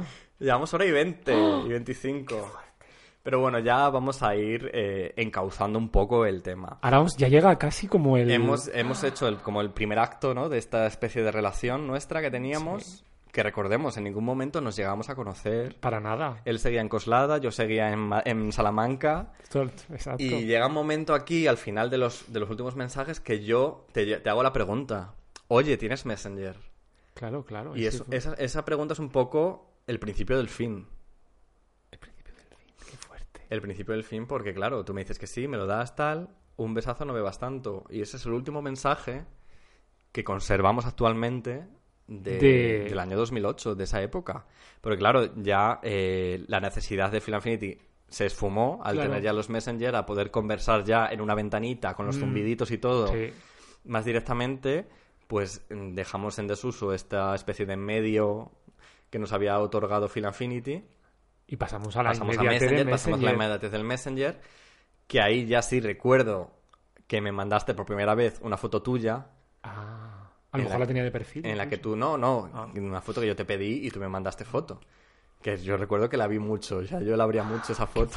Y decía, Me estoy enterando de cosas aquí que no sabía Claro, yo, ¿eh? hombre, y yo recuerdo mis compañeros de piso, Pichu, Manuales, claro, yo era, para mí era Dani de Danone, Dani de Coslada. Dani de Coslada te llamaba yo. Es que además en esa época era Dani, que yo ya no me llama nadie Dani. Ahora eres Daniel. Claro, claro. Ahora has crecido. Es mi nombre artístico.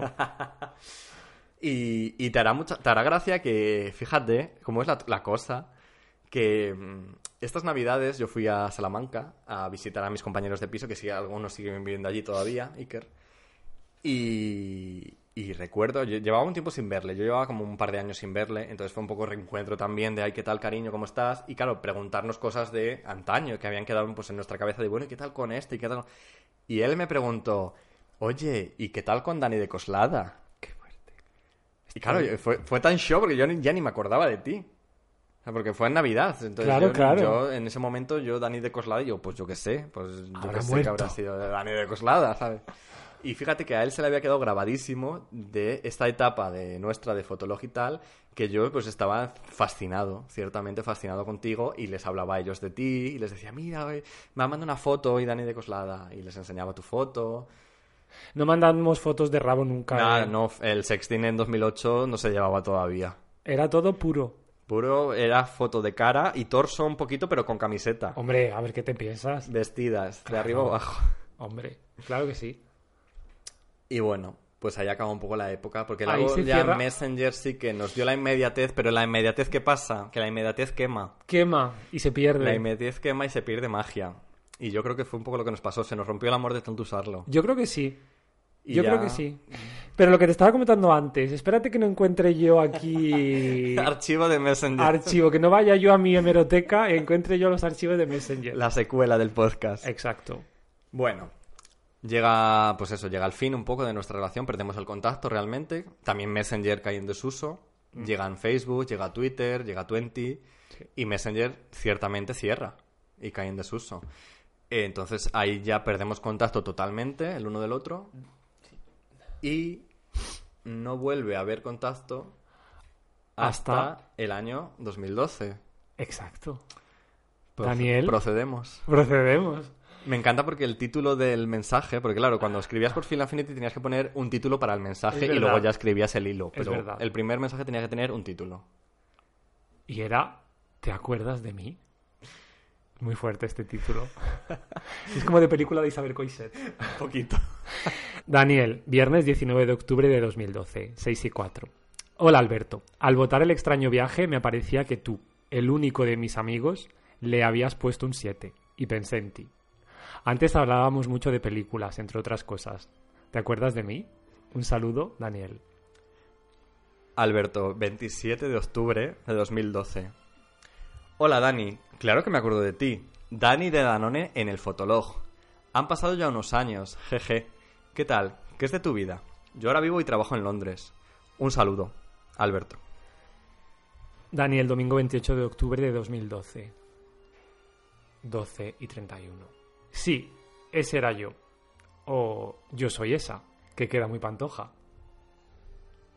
Han pasado ya algunos años, efectivamente.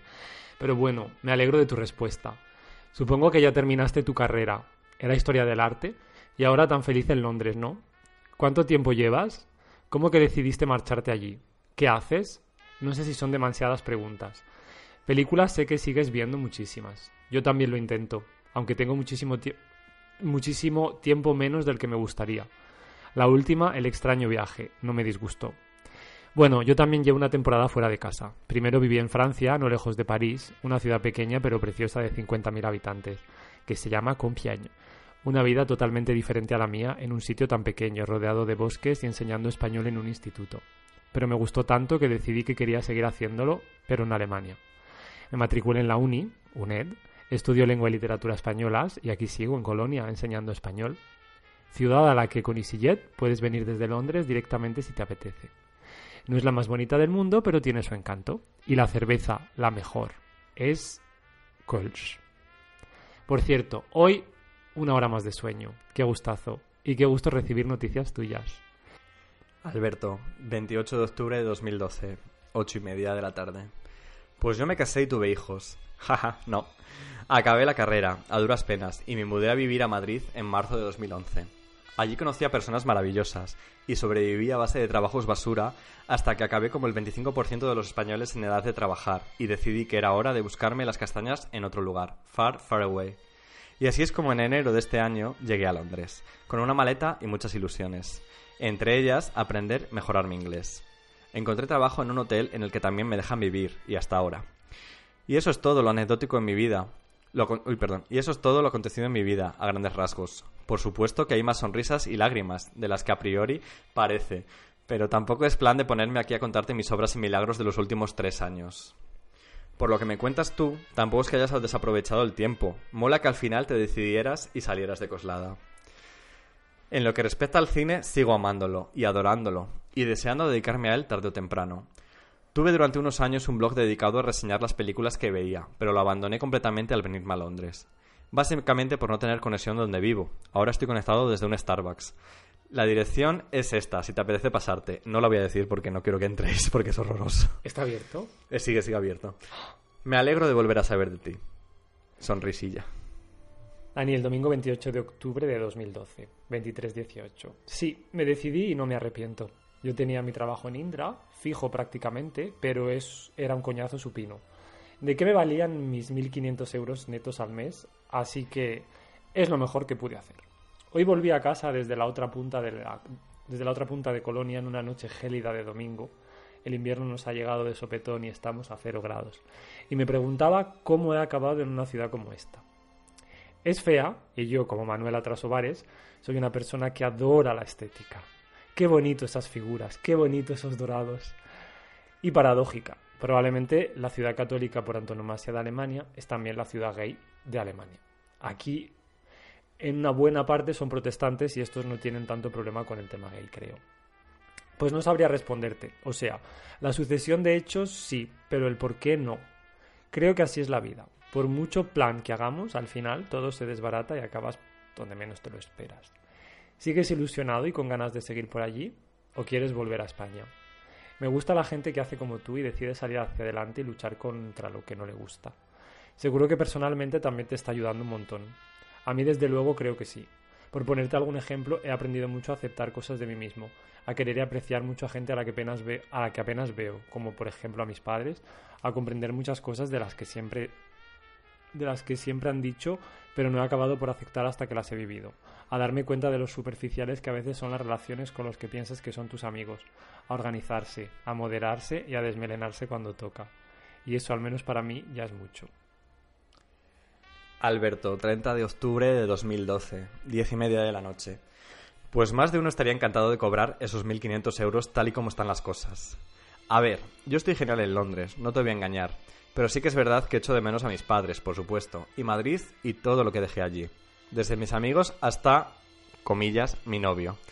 Lo pongo entrecomillado porque somos una pareja realista y estando cada uno en países diferentes somos conscientes de que mantener una relación a distancia cuesta, aunque nos pasemos el día enganchados al WhatsApp.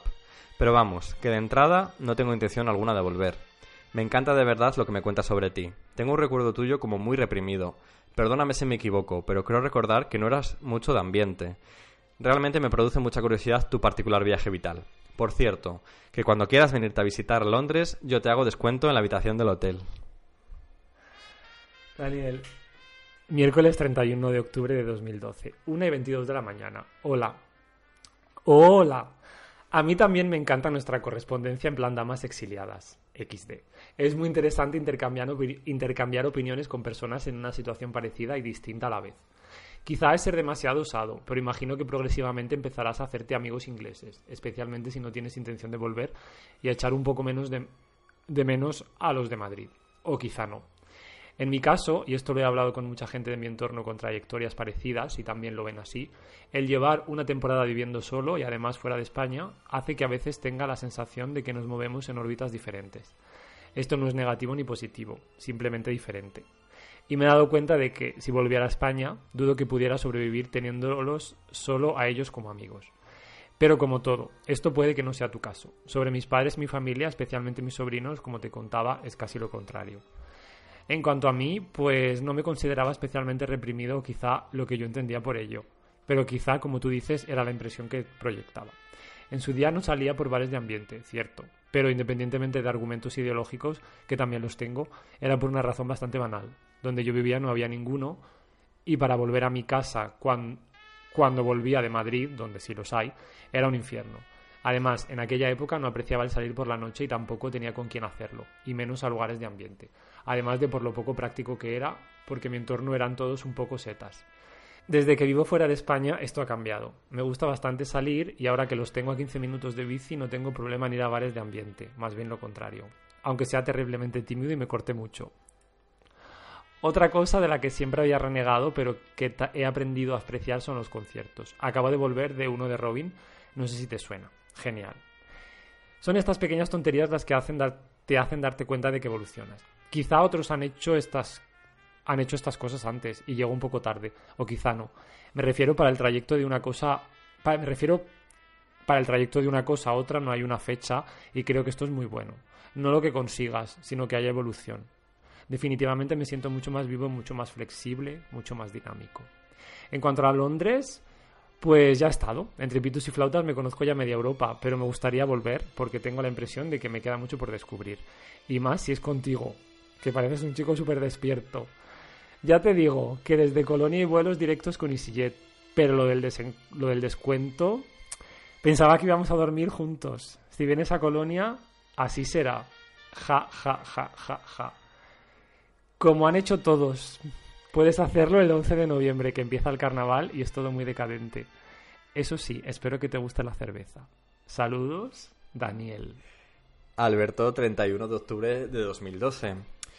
Espero que no hayas malinterpretado mi entusiasmo inicial al volver a tener noticias tuyas. No pretendía hacerte creer que flirteaba contigo ni nada por el estilo. Tu invitación me parece muy generosa, pero algo prematura, siendo dos desconocidos como somos, así que espero que no te parezca mal si la rechazo. No obstante, si alguna vez vuelves a Londres, no dudes que el descuento seguirá en pie. En otro orden de cosas, ya tengo experiencia en cambiar de localidades, de residencia, y sé de antemano que los amigos de verdad permanecen estés donde estés. Me alegro de verdad de tu evolución. Por lo que cuentas parece que ha sido un cambio radical.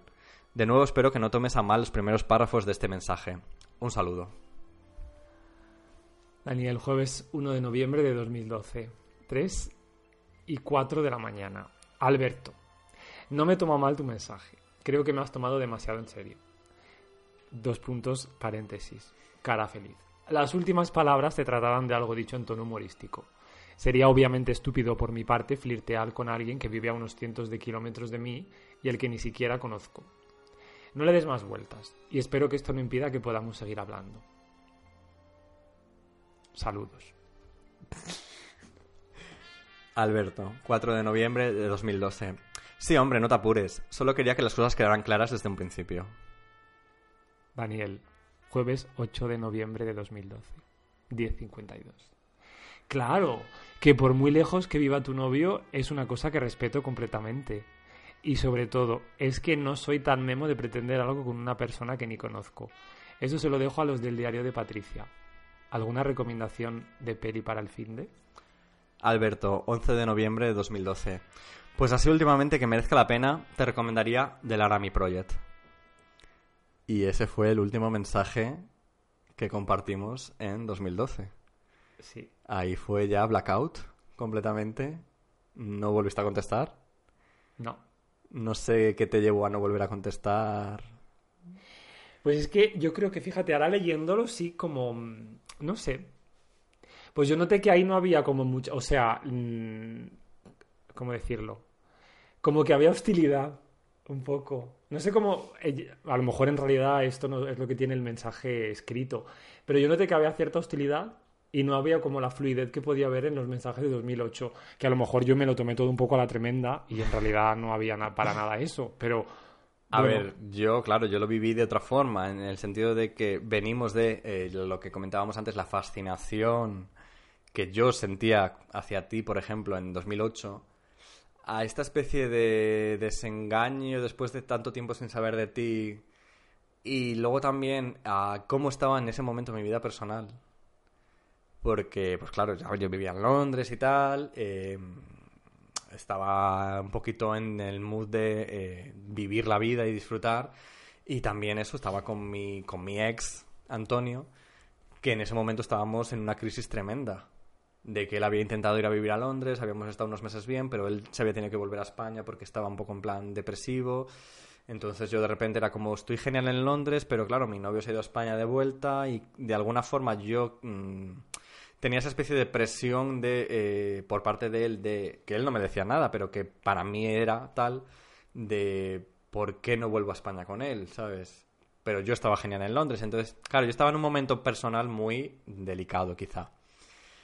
Y sí que es verdad que se lee además, se escucha en los mensajes que me hace mucha ilusión volver a saber de ti y me encanta además ese momento de pues que yo digo pues me gusta mucho tu viaje vital y todo esto. Pero sí que es verdad que en el momento en que tú intentas como dar pie a una complicidad que quizás sí existió pero que en ese momento ya no existía, es cuando yo de alguna forma digo, bueno, espérate, o sea, en mi cabeza era un poco, a ver, bastante tengo ya con la mierda que tengo aquí montada, como para que encima este ahora me venga a, a, crecer viejas, pues claro, viejas cenizas que a mí han estado ahí y tal. Claro, recordamos a los eh, telespectadores otra vez. la televisión, por favor, me ha matado. Recordemos a los oyentes que, que en este momento seguíamos habernos conocido en persona nunca. O sea, llegábamos sin conocernos. Entonces, no sé, para mí este momento de 2012 es un poco pues ese punto de, de, mi vida personal en el que estoy un poco... Me están pasando muchas cosas, eh, necesito reflexionar sobre mi vida mucho y como que yo no, no estaba... Sí estaba dispuesto a lo mejor a tener una relación de amistad normal, pero no estaba dispuesto a, a que, a que fueras un factor más en todas mm. mis movidas. Es un poco la lectura que saco yo de todo esto y claro, la lectura de haber pasado ya tanto tiempo y de ser capaz de mirar a mi historia en 2012 en Londres con cierta perspectiva. Crítica también, y autocrítica, vamos. Entonces, eh, a ver, tampoco es plan de que yo te pida disculpas ahora porque tampoco es nada, ni te insulte ni nada, sino simplemente pues rechace amablemente tus mm, avances. Pero Pero ¿sabes lo que pasa? Que además yo leyéndolo son unos avances totalmente como de, de, artista de cabaret. O sea, es como quiero decir, no, es como lo típico que estaba pensando un poco en la película Flor de Otoño cuando de repente sale el señor y se pone a decirle cuatro memeces a los señores que están en la sala, pues yo era un poco igual, o sea, no, eso no... Yo creo que en mi cabeza no tenía, claro, no tenía ninguna intención, ¿sabes? De, sí, ya te digo que yo soy consciente de que el que, de un poco la culpa de que realmente eh, no floreciera la conversación más y no, no fuera más fue mía, porque ya digo que yo estaba en un momento muy delicado y muy muy, puntual, claro. Que además, después, esto fíjate, es noviembre de 2012. O sea, noviembre de 2012 y principios de... o sea, finales de 2012, principios de 2013, eh, yo creo que es de las peores épocas de mi vida. Mm. En plan, sobre todo personal, de con mi ex y con movidas de amigos, que fíjate, yo te hablo aquí de que echo de menos amigos amigos de Madrid. Eh, bueno, pues mis amigos de Madrid eh, descubrí cosas luego que fue un palo muy duro y que, o sea, casi que mejor que hubiera acabado hoy nuestra conversación, porque yo creo que si hubiera seguido hubiera sido peor. Fíjate lo que te digo. O sea, que quizá un poco las cosas pasan por una razón, ¿no? Sí. Y ya no hablamos de películas casi, si te eh, fijas. Sí, ya es como que es secundario, ¿no? Fíjate, yo menciono aquí de la Anami Project, que además me parece curioso cómo empezamos y cómo acabamos. Empezamos con el extraño viaje, que me hace, me encanta, además te lo decía antes, me encanta que eh, la película que hace que te vuelvas a acordar de mí y que, y que vuelvas a retomar esa relación conmigo es El extraño viaje, que es una película fascinante, eh, absolutamente de culto de cine español. Y además, la película, los que la hayáis visto, pues sabéis que es una marcianada tremenda de los pueblos de España. Y acabamos, la última película que menciona, además es lo último que se menciona en lo que es la correspondencia es de la Project, que es una, es una especie de pseudo película documental súper dura sobre el, el caso de, del Laramie, que yo no la tengo ahora mucho en mente, pero era... ¿Quién era Laramie? No era Laramie en sí, sino... Yo no la he visto, ¿eh? Pues mira, no me hiciste caso a la recomendación. hombre, claro, estábamos ya con la hostilidad. yo ya no, yo ya no, yo no lo escuchaba, yo ya no, nada, ahí se cortaron los puentes ya. Mira, es sobre el crimen de el crimen del Laramie. Eh, leo la sinopsis, ¿vale? Basada en hechos reales, el film narra la reacción de la ciudad de Laramie tras el brutal asesinato de Matthew Shepard, un estudiante homosexual de la Universidad de Wyoming, víctima de la violencia y irracionalidad de dos homófobos. Claro, el Matthew Shepard era este chico adolescente, bueno, eh, universitario ya, que fue a un bar y en un bar como que conoció a dos chicos, que él como que de repente flirteó con ellos, en plan porque él pensaba que serían maricones o lo que fuera. Y, y le dieron una paliza tan brutal que lo dejaron lo dejaron medio muerto en una valla ahí tirado y murió el pobre murió al final eh, pues Pues a, sí, las horas o sea no, no murió en el acto sino que lo dejaron morir y y claro, este era como una especie de, ya te digo, como pseudo documental que iba como recogiendo... Fíjate que hemos pasado de hablar mucho de, de Hedwig and the Angry... No, de, de Rocky Horror, de películas así, a la película que cierra el, el, el, el intercambio. Es una película incluso ya como de otro tono, como, Sí, como, ¿no? Como más ya... co- como triste. como sí pero también un poco como comprometida y Ah. con, con esa especie de pues de querer eh, par- no participar sino de querer eh, saber qué está pasando en, Mm. en, en- en- en la vida no en nuestro, en nuestro a nuestro colectivo están a- nos están atacando no nos están eh, estos crímenes horribles y, y, pues no sé como es una evolución, ¿no? Quizá de, de pasar de esa especie de... mm, como ir, ir un poco rasgando, ¿no? La superficie. No sé, me parece... A ver, al fin y al cabo es lo que tú dices, es un poco anecdótico este momento de, pues dormimos juntos, jajaja. Al final... No Yo que de- además soy reprimido. No deja de ser, es verdad, tenías especie de imagen tuya también. Pues bien que te gustó en su día. Touché. Pero, pero no sé, o sea, es como entre, entre inocente y, y que al final un poco si rascas, pues claro, ya te digo que yo detrás tenía una movida muy montada, tremenda, que ya te digo que luego iría a más en mi, en mi vida. Y tú pues estabas como un poco ahí en... Encantada de la vida en, como- en Colonia. o sea, Totalmente, gracias por venir, era. total, total. Sí, sí. Bueno, eh, esto ya, ya te digo, o sea, se corta la conversación, Sí, en tú no vuelves a 2012, responder nunca más. No, nada. Y Frío ahí noviembre. ya, mm, tú a Londres y yo a California, nadie supo nada más hasta, Hasta... hasta que de repente, en 2017, o sea, hagamos memoria, 2008 a 2012 ya van 8, 9, 10, 4 años. Luego de 2012 a 2017 van 5, ¿no? Sí. Pues en 2017, no sé por qué, muy bien, Alberto mm, escribe un mensaje al que titula ¿Sigues ahí? El domingo 5 de noviembre de 2017. Además, fíjate, noviembre en los dos, en los dos casos. O sea, terminamos en noviembre y volvemos en noviembre. Alberto, domingo 5 de noviembre de 2017. Hola, Dani. Parece que lo nuestro es ir redescubriéndonos cada varios años. Justo por casualidad, me he puesto a mirar el archivo de mensajes de aquí y me topé con tus mensajes de 2012. ¿Cuánto ha llovido desde entonces? Casi tanto más que el tiempo que pasó entre 2008 y 2012. En fin, no sé si sigues utilizando esta cuenta. Veo que tus últimas películas las votaste en 2015, pero si alguna vez llegas a leer este mensaje, que sepas que me encantaría saber de ti. Un abrazo. Daniel, viernes 31 de mayo de 2019. Hola Alberto, me ha hecho mucha ilusión ver tu mensaje. Efectivamente, de- desde 2015 no entraba, aunque obviamente he seguido viendo cine todo el tiempo. Curiosamente, el otro día me dio por, vol- por volver a acceder a la cuenta, porque alguien me preguntaba por mis tres películas preferidas. Pa- hago digresión a la cuenta de Film Affinity, claro, Claro, estamos claro. hablando de la cuenta de Film Affinity. Me preguntaba por mis tres películas preferidas y reconozco que pensé en ti. Pero hasta hoy no me había dado cuenta de que tenía un mensaje tuyo. Qué casualidad, ¿verdad? ¿Qué tal estás, Daniel? Alberto, 31 de mayo de 2019.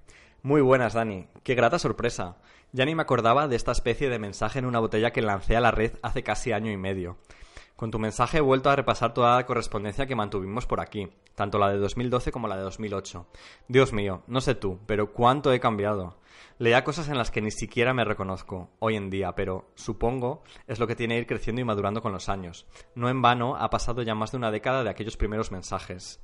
Lo último que te conté es que vivía en Londres y tenía un novio que vivía en Madrid. Bueno, finalme- finalmente acabé mudándome a Madrid para estar con él en 2013 y estuvimos viviendo juntos hasta 2014. Aunque rompimos, yo ya había rehecho mi vida en Madrid con un grupo de amigos maricas que se han convertido en mi segunda familia. Mi pasión por el cine continúa intacta. Al volver de Londres me metí a estudiar producción audiovisual y, al acabar el grado, me hice unos cuantos cursos de guion, que es a lo que de verdad me gustaría dedicarme. Ando precisamente preparando unos tratamientos para unas becas del curso que viene. Y mientras tanto, desde hace casi cuatro años trabajo en un conocido teatro de la capital. Hace años también intenté crear un cineclub en el que llegué a proyectar La Noche del Cazador y otra película más muy random cuyo título ni recuerdo ya, pero fue un proyecto que fracasó estrepitosamente. No obstante, desde hace cosa de tres años tengo un podcast en el que con mayor o menor regularidad hablo de cine y series. Por si te interesa, lo puedes encontrar en Spotify. Los episodios más viejos buscando Bertov and Friends y los más nuevos, que ahora me lo estoy tomando más en serio, buscando Ayla Canelli. En fin, esta sería así rápidamente mi update hasta la fecha. ¿Tú qué me cuentas? ¿Qué ha sido de tu vida en todo este tiempo? De verdad, gracias por este repentino remember. Me ha fascinado este viaje a la correspondencia del pasado. Cierto que tiene su cosa especial esto de los mensajes cada ciertos años, pero con las redes sociales y demás, hoy en día es también un poco tontería. Para no volver a perder el contacto, te dejo aquí mi Twitter, arroba Bertov, y mi Instagram, arroba lacanelli. Y ya si te apetece, pues nos, ponemos, nos podemos seguir por ahí y retomar más directamente la amistad cinéfila que nos unía. Un abrazo muy, muy fuerte, Alberto. Daniel, viernes 31 de mayo de 2019. Vaya, qué rapidez y qué interesante todo lo que me cuentas.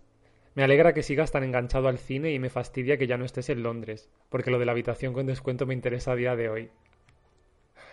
La verdad es que no tengo redes sociales de ningún tipo. ¿Es WhatsApp una red social? Así que me conformaré con escribirte por aquí, si no tienes inconveniente. Estuve viviendo en Colonia hasta 2014. Me mudé a Nancy, en Francia, porque conseguí un trabajo de dos años como profe en una universidad. El principio fue un poco duro porque acabé compartiendo piso con un señor de Santander que llevaba dos años viviendo sin frigorífico. Muy raro.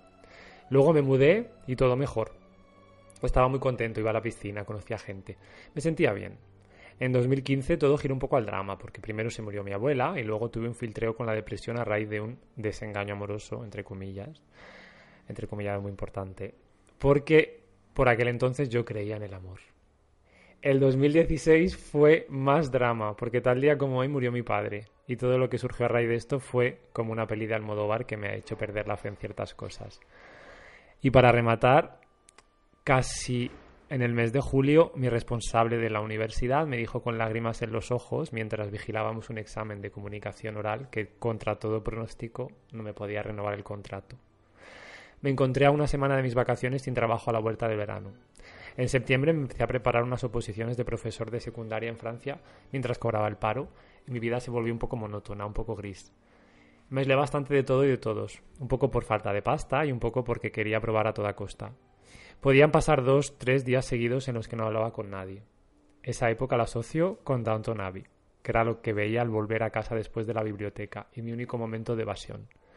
Aprobé, empecé a las prácticas en un instituto en septiembre de 2017 y me costó adaptarme. Mucho. En el mes de diciembre me encontré en la consulta de mi médico de cabecera llorando porque no estaba bien y me mandó a ver a un psiquiatra. En febrero me atropelló un coche y bueno. Pero ya el rollo, paro ya el rollo porque tela. Te voy a desbordar y asustar después de tanto tiempo y no es plan. Vas a pensar que tengo una vida triste y gris y es verdad. Como además de redes tampoco tengo tele, pero me gusta mucho la radio, me encantará escuchar tus podcasts. Se me ha olvidado decir, para añadir más color al asunto, que en 2015 conocí personalmente al Modóvar. Ja, ja, ja. Alberto, 1 de junio de 2019. Primero que todo, siento mucho las pérdidas de tus seres queridos de estos últimos años. Supongo que a estas alturas ya los tendrás superado, pero bueno, te mando un fuerte abrazo de todas formas. Y vamos, parece que no has tenido la mejor de las suertes. ¿En serio te atropelló un coche? Es como, ¿what the fuck? Pero bueno, espero que estés bien actualmente. Yo te he contado antes los highlights de los últimos años, pero por supuesto que también ha habido mierda. Empecé a arrastrar una especie de depresión tras cortar con mi ex, el de Londres, que se incrementó con la adicción a Grinder y otras apps de sexo, de sexo express y anónimo durante varios años hasta que toqué fondo después de que un noviete que me eché me puteara de lo lindo. Fue cuando decidí ir a terapia y estuve un año entero, todo 2017, yendo al psicólogo. Ahora ya me encuentro guay, a gusto conmigo mismo y en cierta manera en paz. Desde hace unos meses tengo pareja y vamos poco a poco, sin prisa.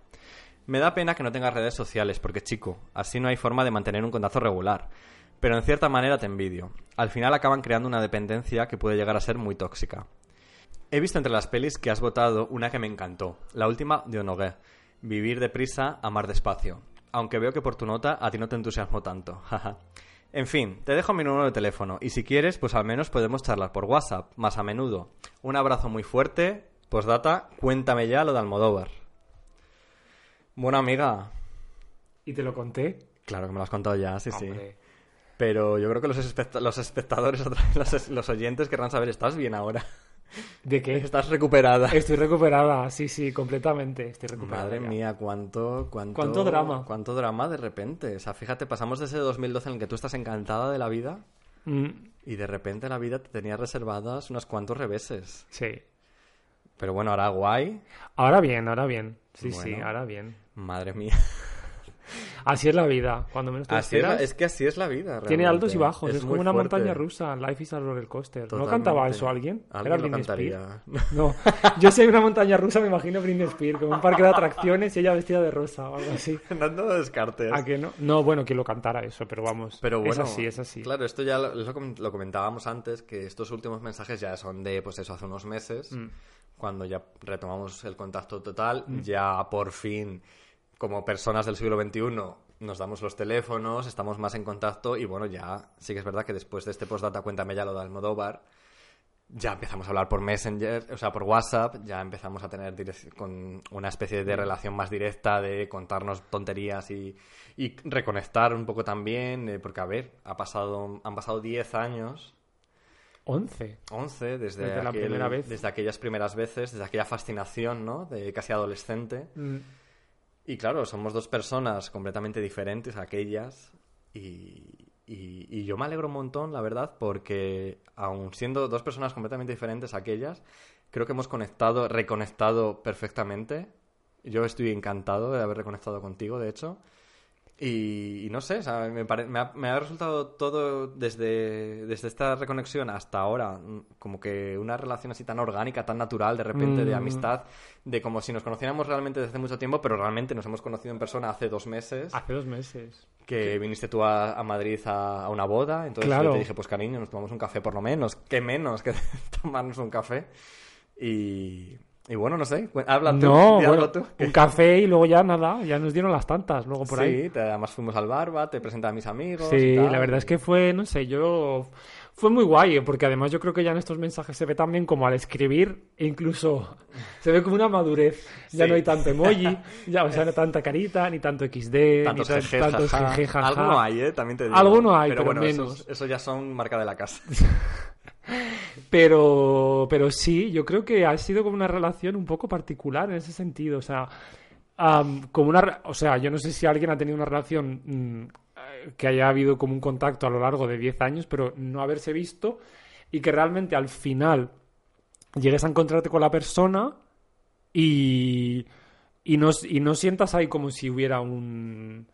No sé cómo decirlo, como que hubiese, como que fuese raro, no sé, no sé cómo explicarlo. O sea, que haya como una fluidez. El- porque claro. nuestra, nuestro contacto por internet ha sido todo menos fluido. O sea, hay, o sea, quiero decir, en el momento en el que lo fue, fue, pero ha ido como completamente a intervalos, a intermitencia. Cual, sí, sí. Entonces, de- te imaginas, joder, mm, que voy a tener yo que decirle a una persona que conocí en 2008 o sea, mi yo del 2019 que va a tener que decirle a una persona que yo conocí y con la que yo conecté en el 2010, en el 2008. O sea, va- voy a tener algo que decirle, voy a tener algo que Mm, tal contarle, cual, sí, me va a sí, sí. interesar lo que me va a contar, no me va a interesar. Entonces, no sé, y yo creo que justamente lo, lo que ha molado de esto es que realmente al conocernos ha sido un poco como casi como la relación del principio de 2008 realmente, o sea, Sí, como, como- más fluida y más así de... Es, es- claro, es un poco lo que te decía, es como, conozco a esta persona, o, o creo conocer a esta persona según una especie de, pues de, de esquema que me he hecho de ella desde a lo largo de los años, pero realmente al conocernos en persona es ya cuando dices, vale, ahora ya sí, hoy empiezo a conocer a esta persona Mm. bien. Y no sé, ya te digo que a mí me ha resultado tan orgánico, realmente, tan natural, que ha ido como fluyendo también, incluso cuando yo ya empecé a barruntar el tema este de hacer el podcast este, contando un poco, y yo me acuerdo que te lo conté y tú pues como que no terminabas de verlo, pero aún así no te negabas, ¿sabes? Así como que decías, bueno, no termino de, con- de saber lo que quieres decir, lo que quieres contar, pero cuenta conmigo, pero Claro. venga, pues estoy dentro, pues sí. Y, y claro, al final podía haber sido al contrario, podía haber de repente volver a hablar los dos y haber dicho, mira, no tengo nada que contarte, no tengo nada Claro, que en decirte. plan, no sé. Encantado de haberte visto, hasta luego. Pero bueno, Pero no aquí estamos. aquí estamos, en los estudios Canelli. En los estudios Canelli grabando. Y es eso, no sé. Yo eso es lo que más me ha llamado la atención, el hecho de que, por un, por un lado, creo que ha habido como unas. como unas. como unas vidas diferentes, porque que no hemos llevado una vida diferente, pero a la vez hay ciertos paralelismos que yo creo que nos, nos llevan al punto donde estamos y que permiten que yo creo que, que hoy, pues no sé, pues estemos a gusto y, Claro, que no, es lo que te decía un poco, que no somos, no somos las mismas personas que éramos, pero quizás hemos pues madurado y aprendido a que aquellas personas fuimos nosotros, Claro. Nuestros yo del 2010, desde el 2008 siguen conectados. Siguen en Messenger. Siguen en meses. Ah, La gracia, fíjate que lo, lo comentaba antes, que yo en Messenger ya te llegué a pedir foto y yo Mm. tu foto la veía y estaba fascinado y se la enseñaba a todo el mundo. Pero sinceramente, cuando hemos retomado en 2019 la esta, yo no recordaba cómo eras. Qué fuerte. Claro, o o sea, que de hecho llegó un momento que te dije, bueno, ¿me puedes mandar una foto? Porque, Es verdad. porque realmente no recordaba cómo eras. Pero además es que yo creo que ya te lo conté, que yo sí sé a lo que tú te parecías por algo. ¿Cómo fue? Es que ahora no me acuerdo.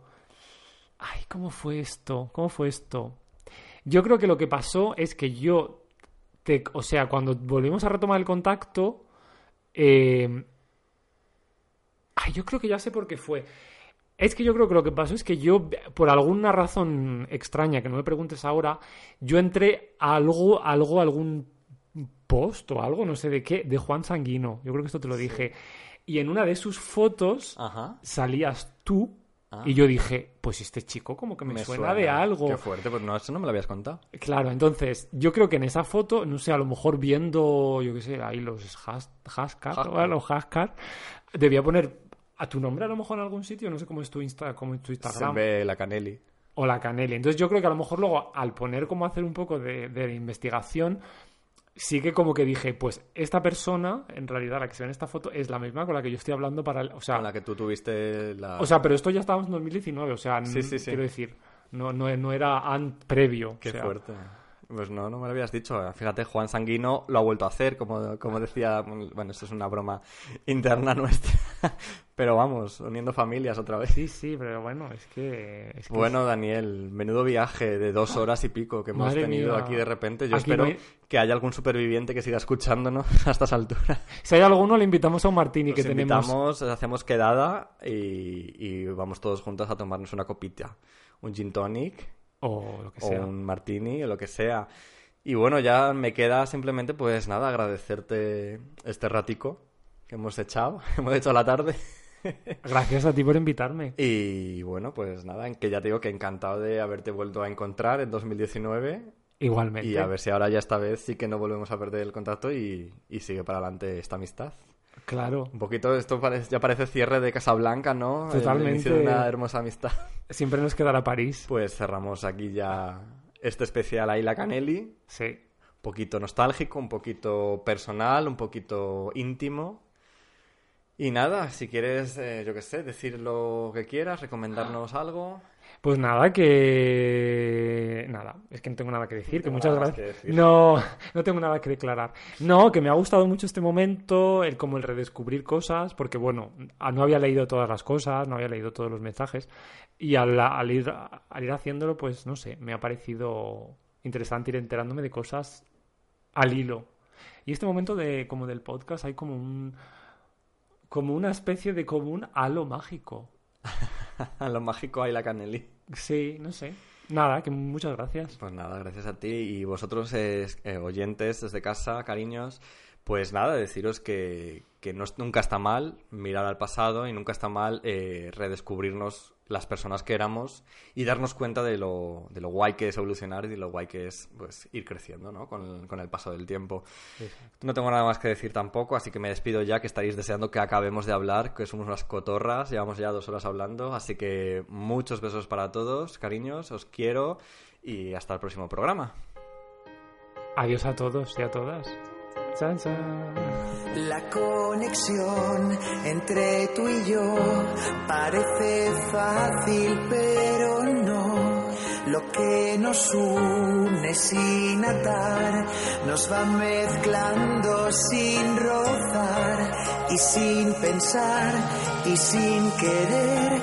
Lo que era débil llegó a ser tan fuerte y tan extraño planetas que se cruzan por azar, órbitas tangentes que se encuentran al final, pasajeros en distintos vagones de un tren que les conduce al mismo lugar, nuevos habitantes de otra metrópolis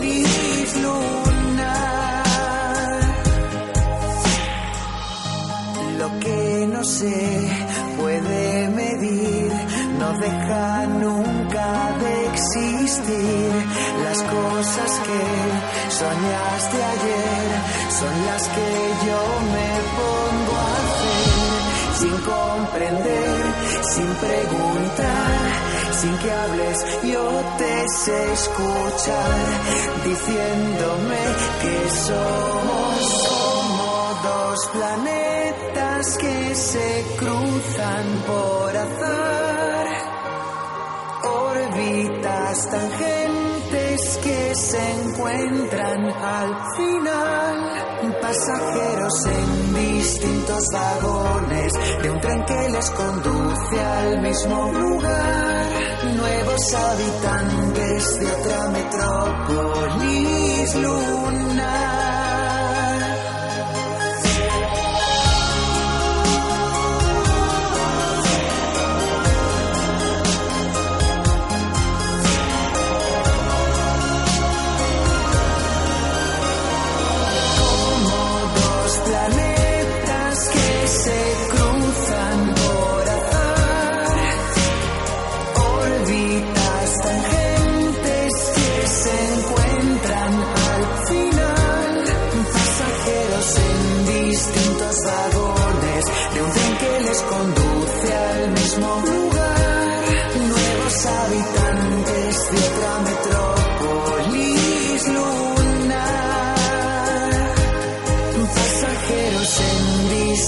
Vagones de un tren que les conduce al mismo lugar, nuevos habitantes de otra metrópolis lunar.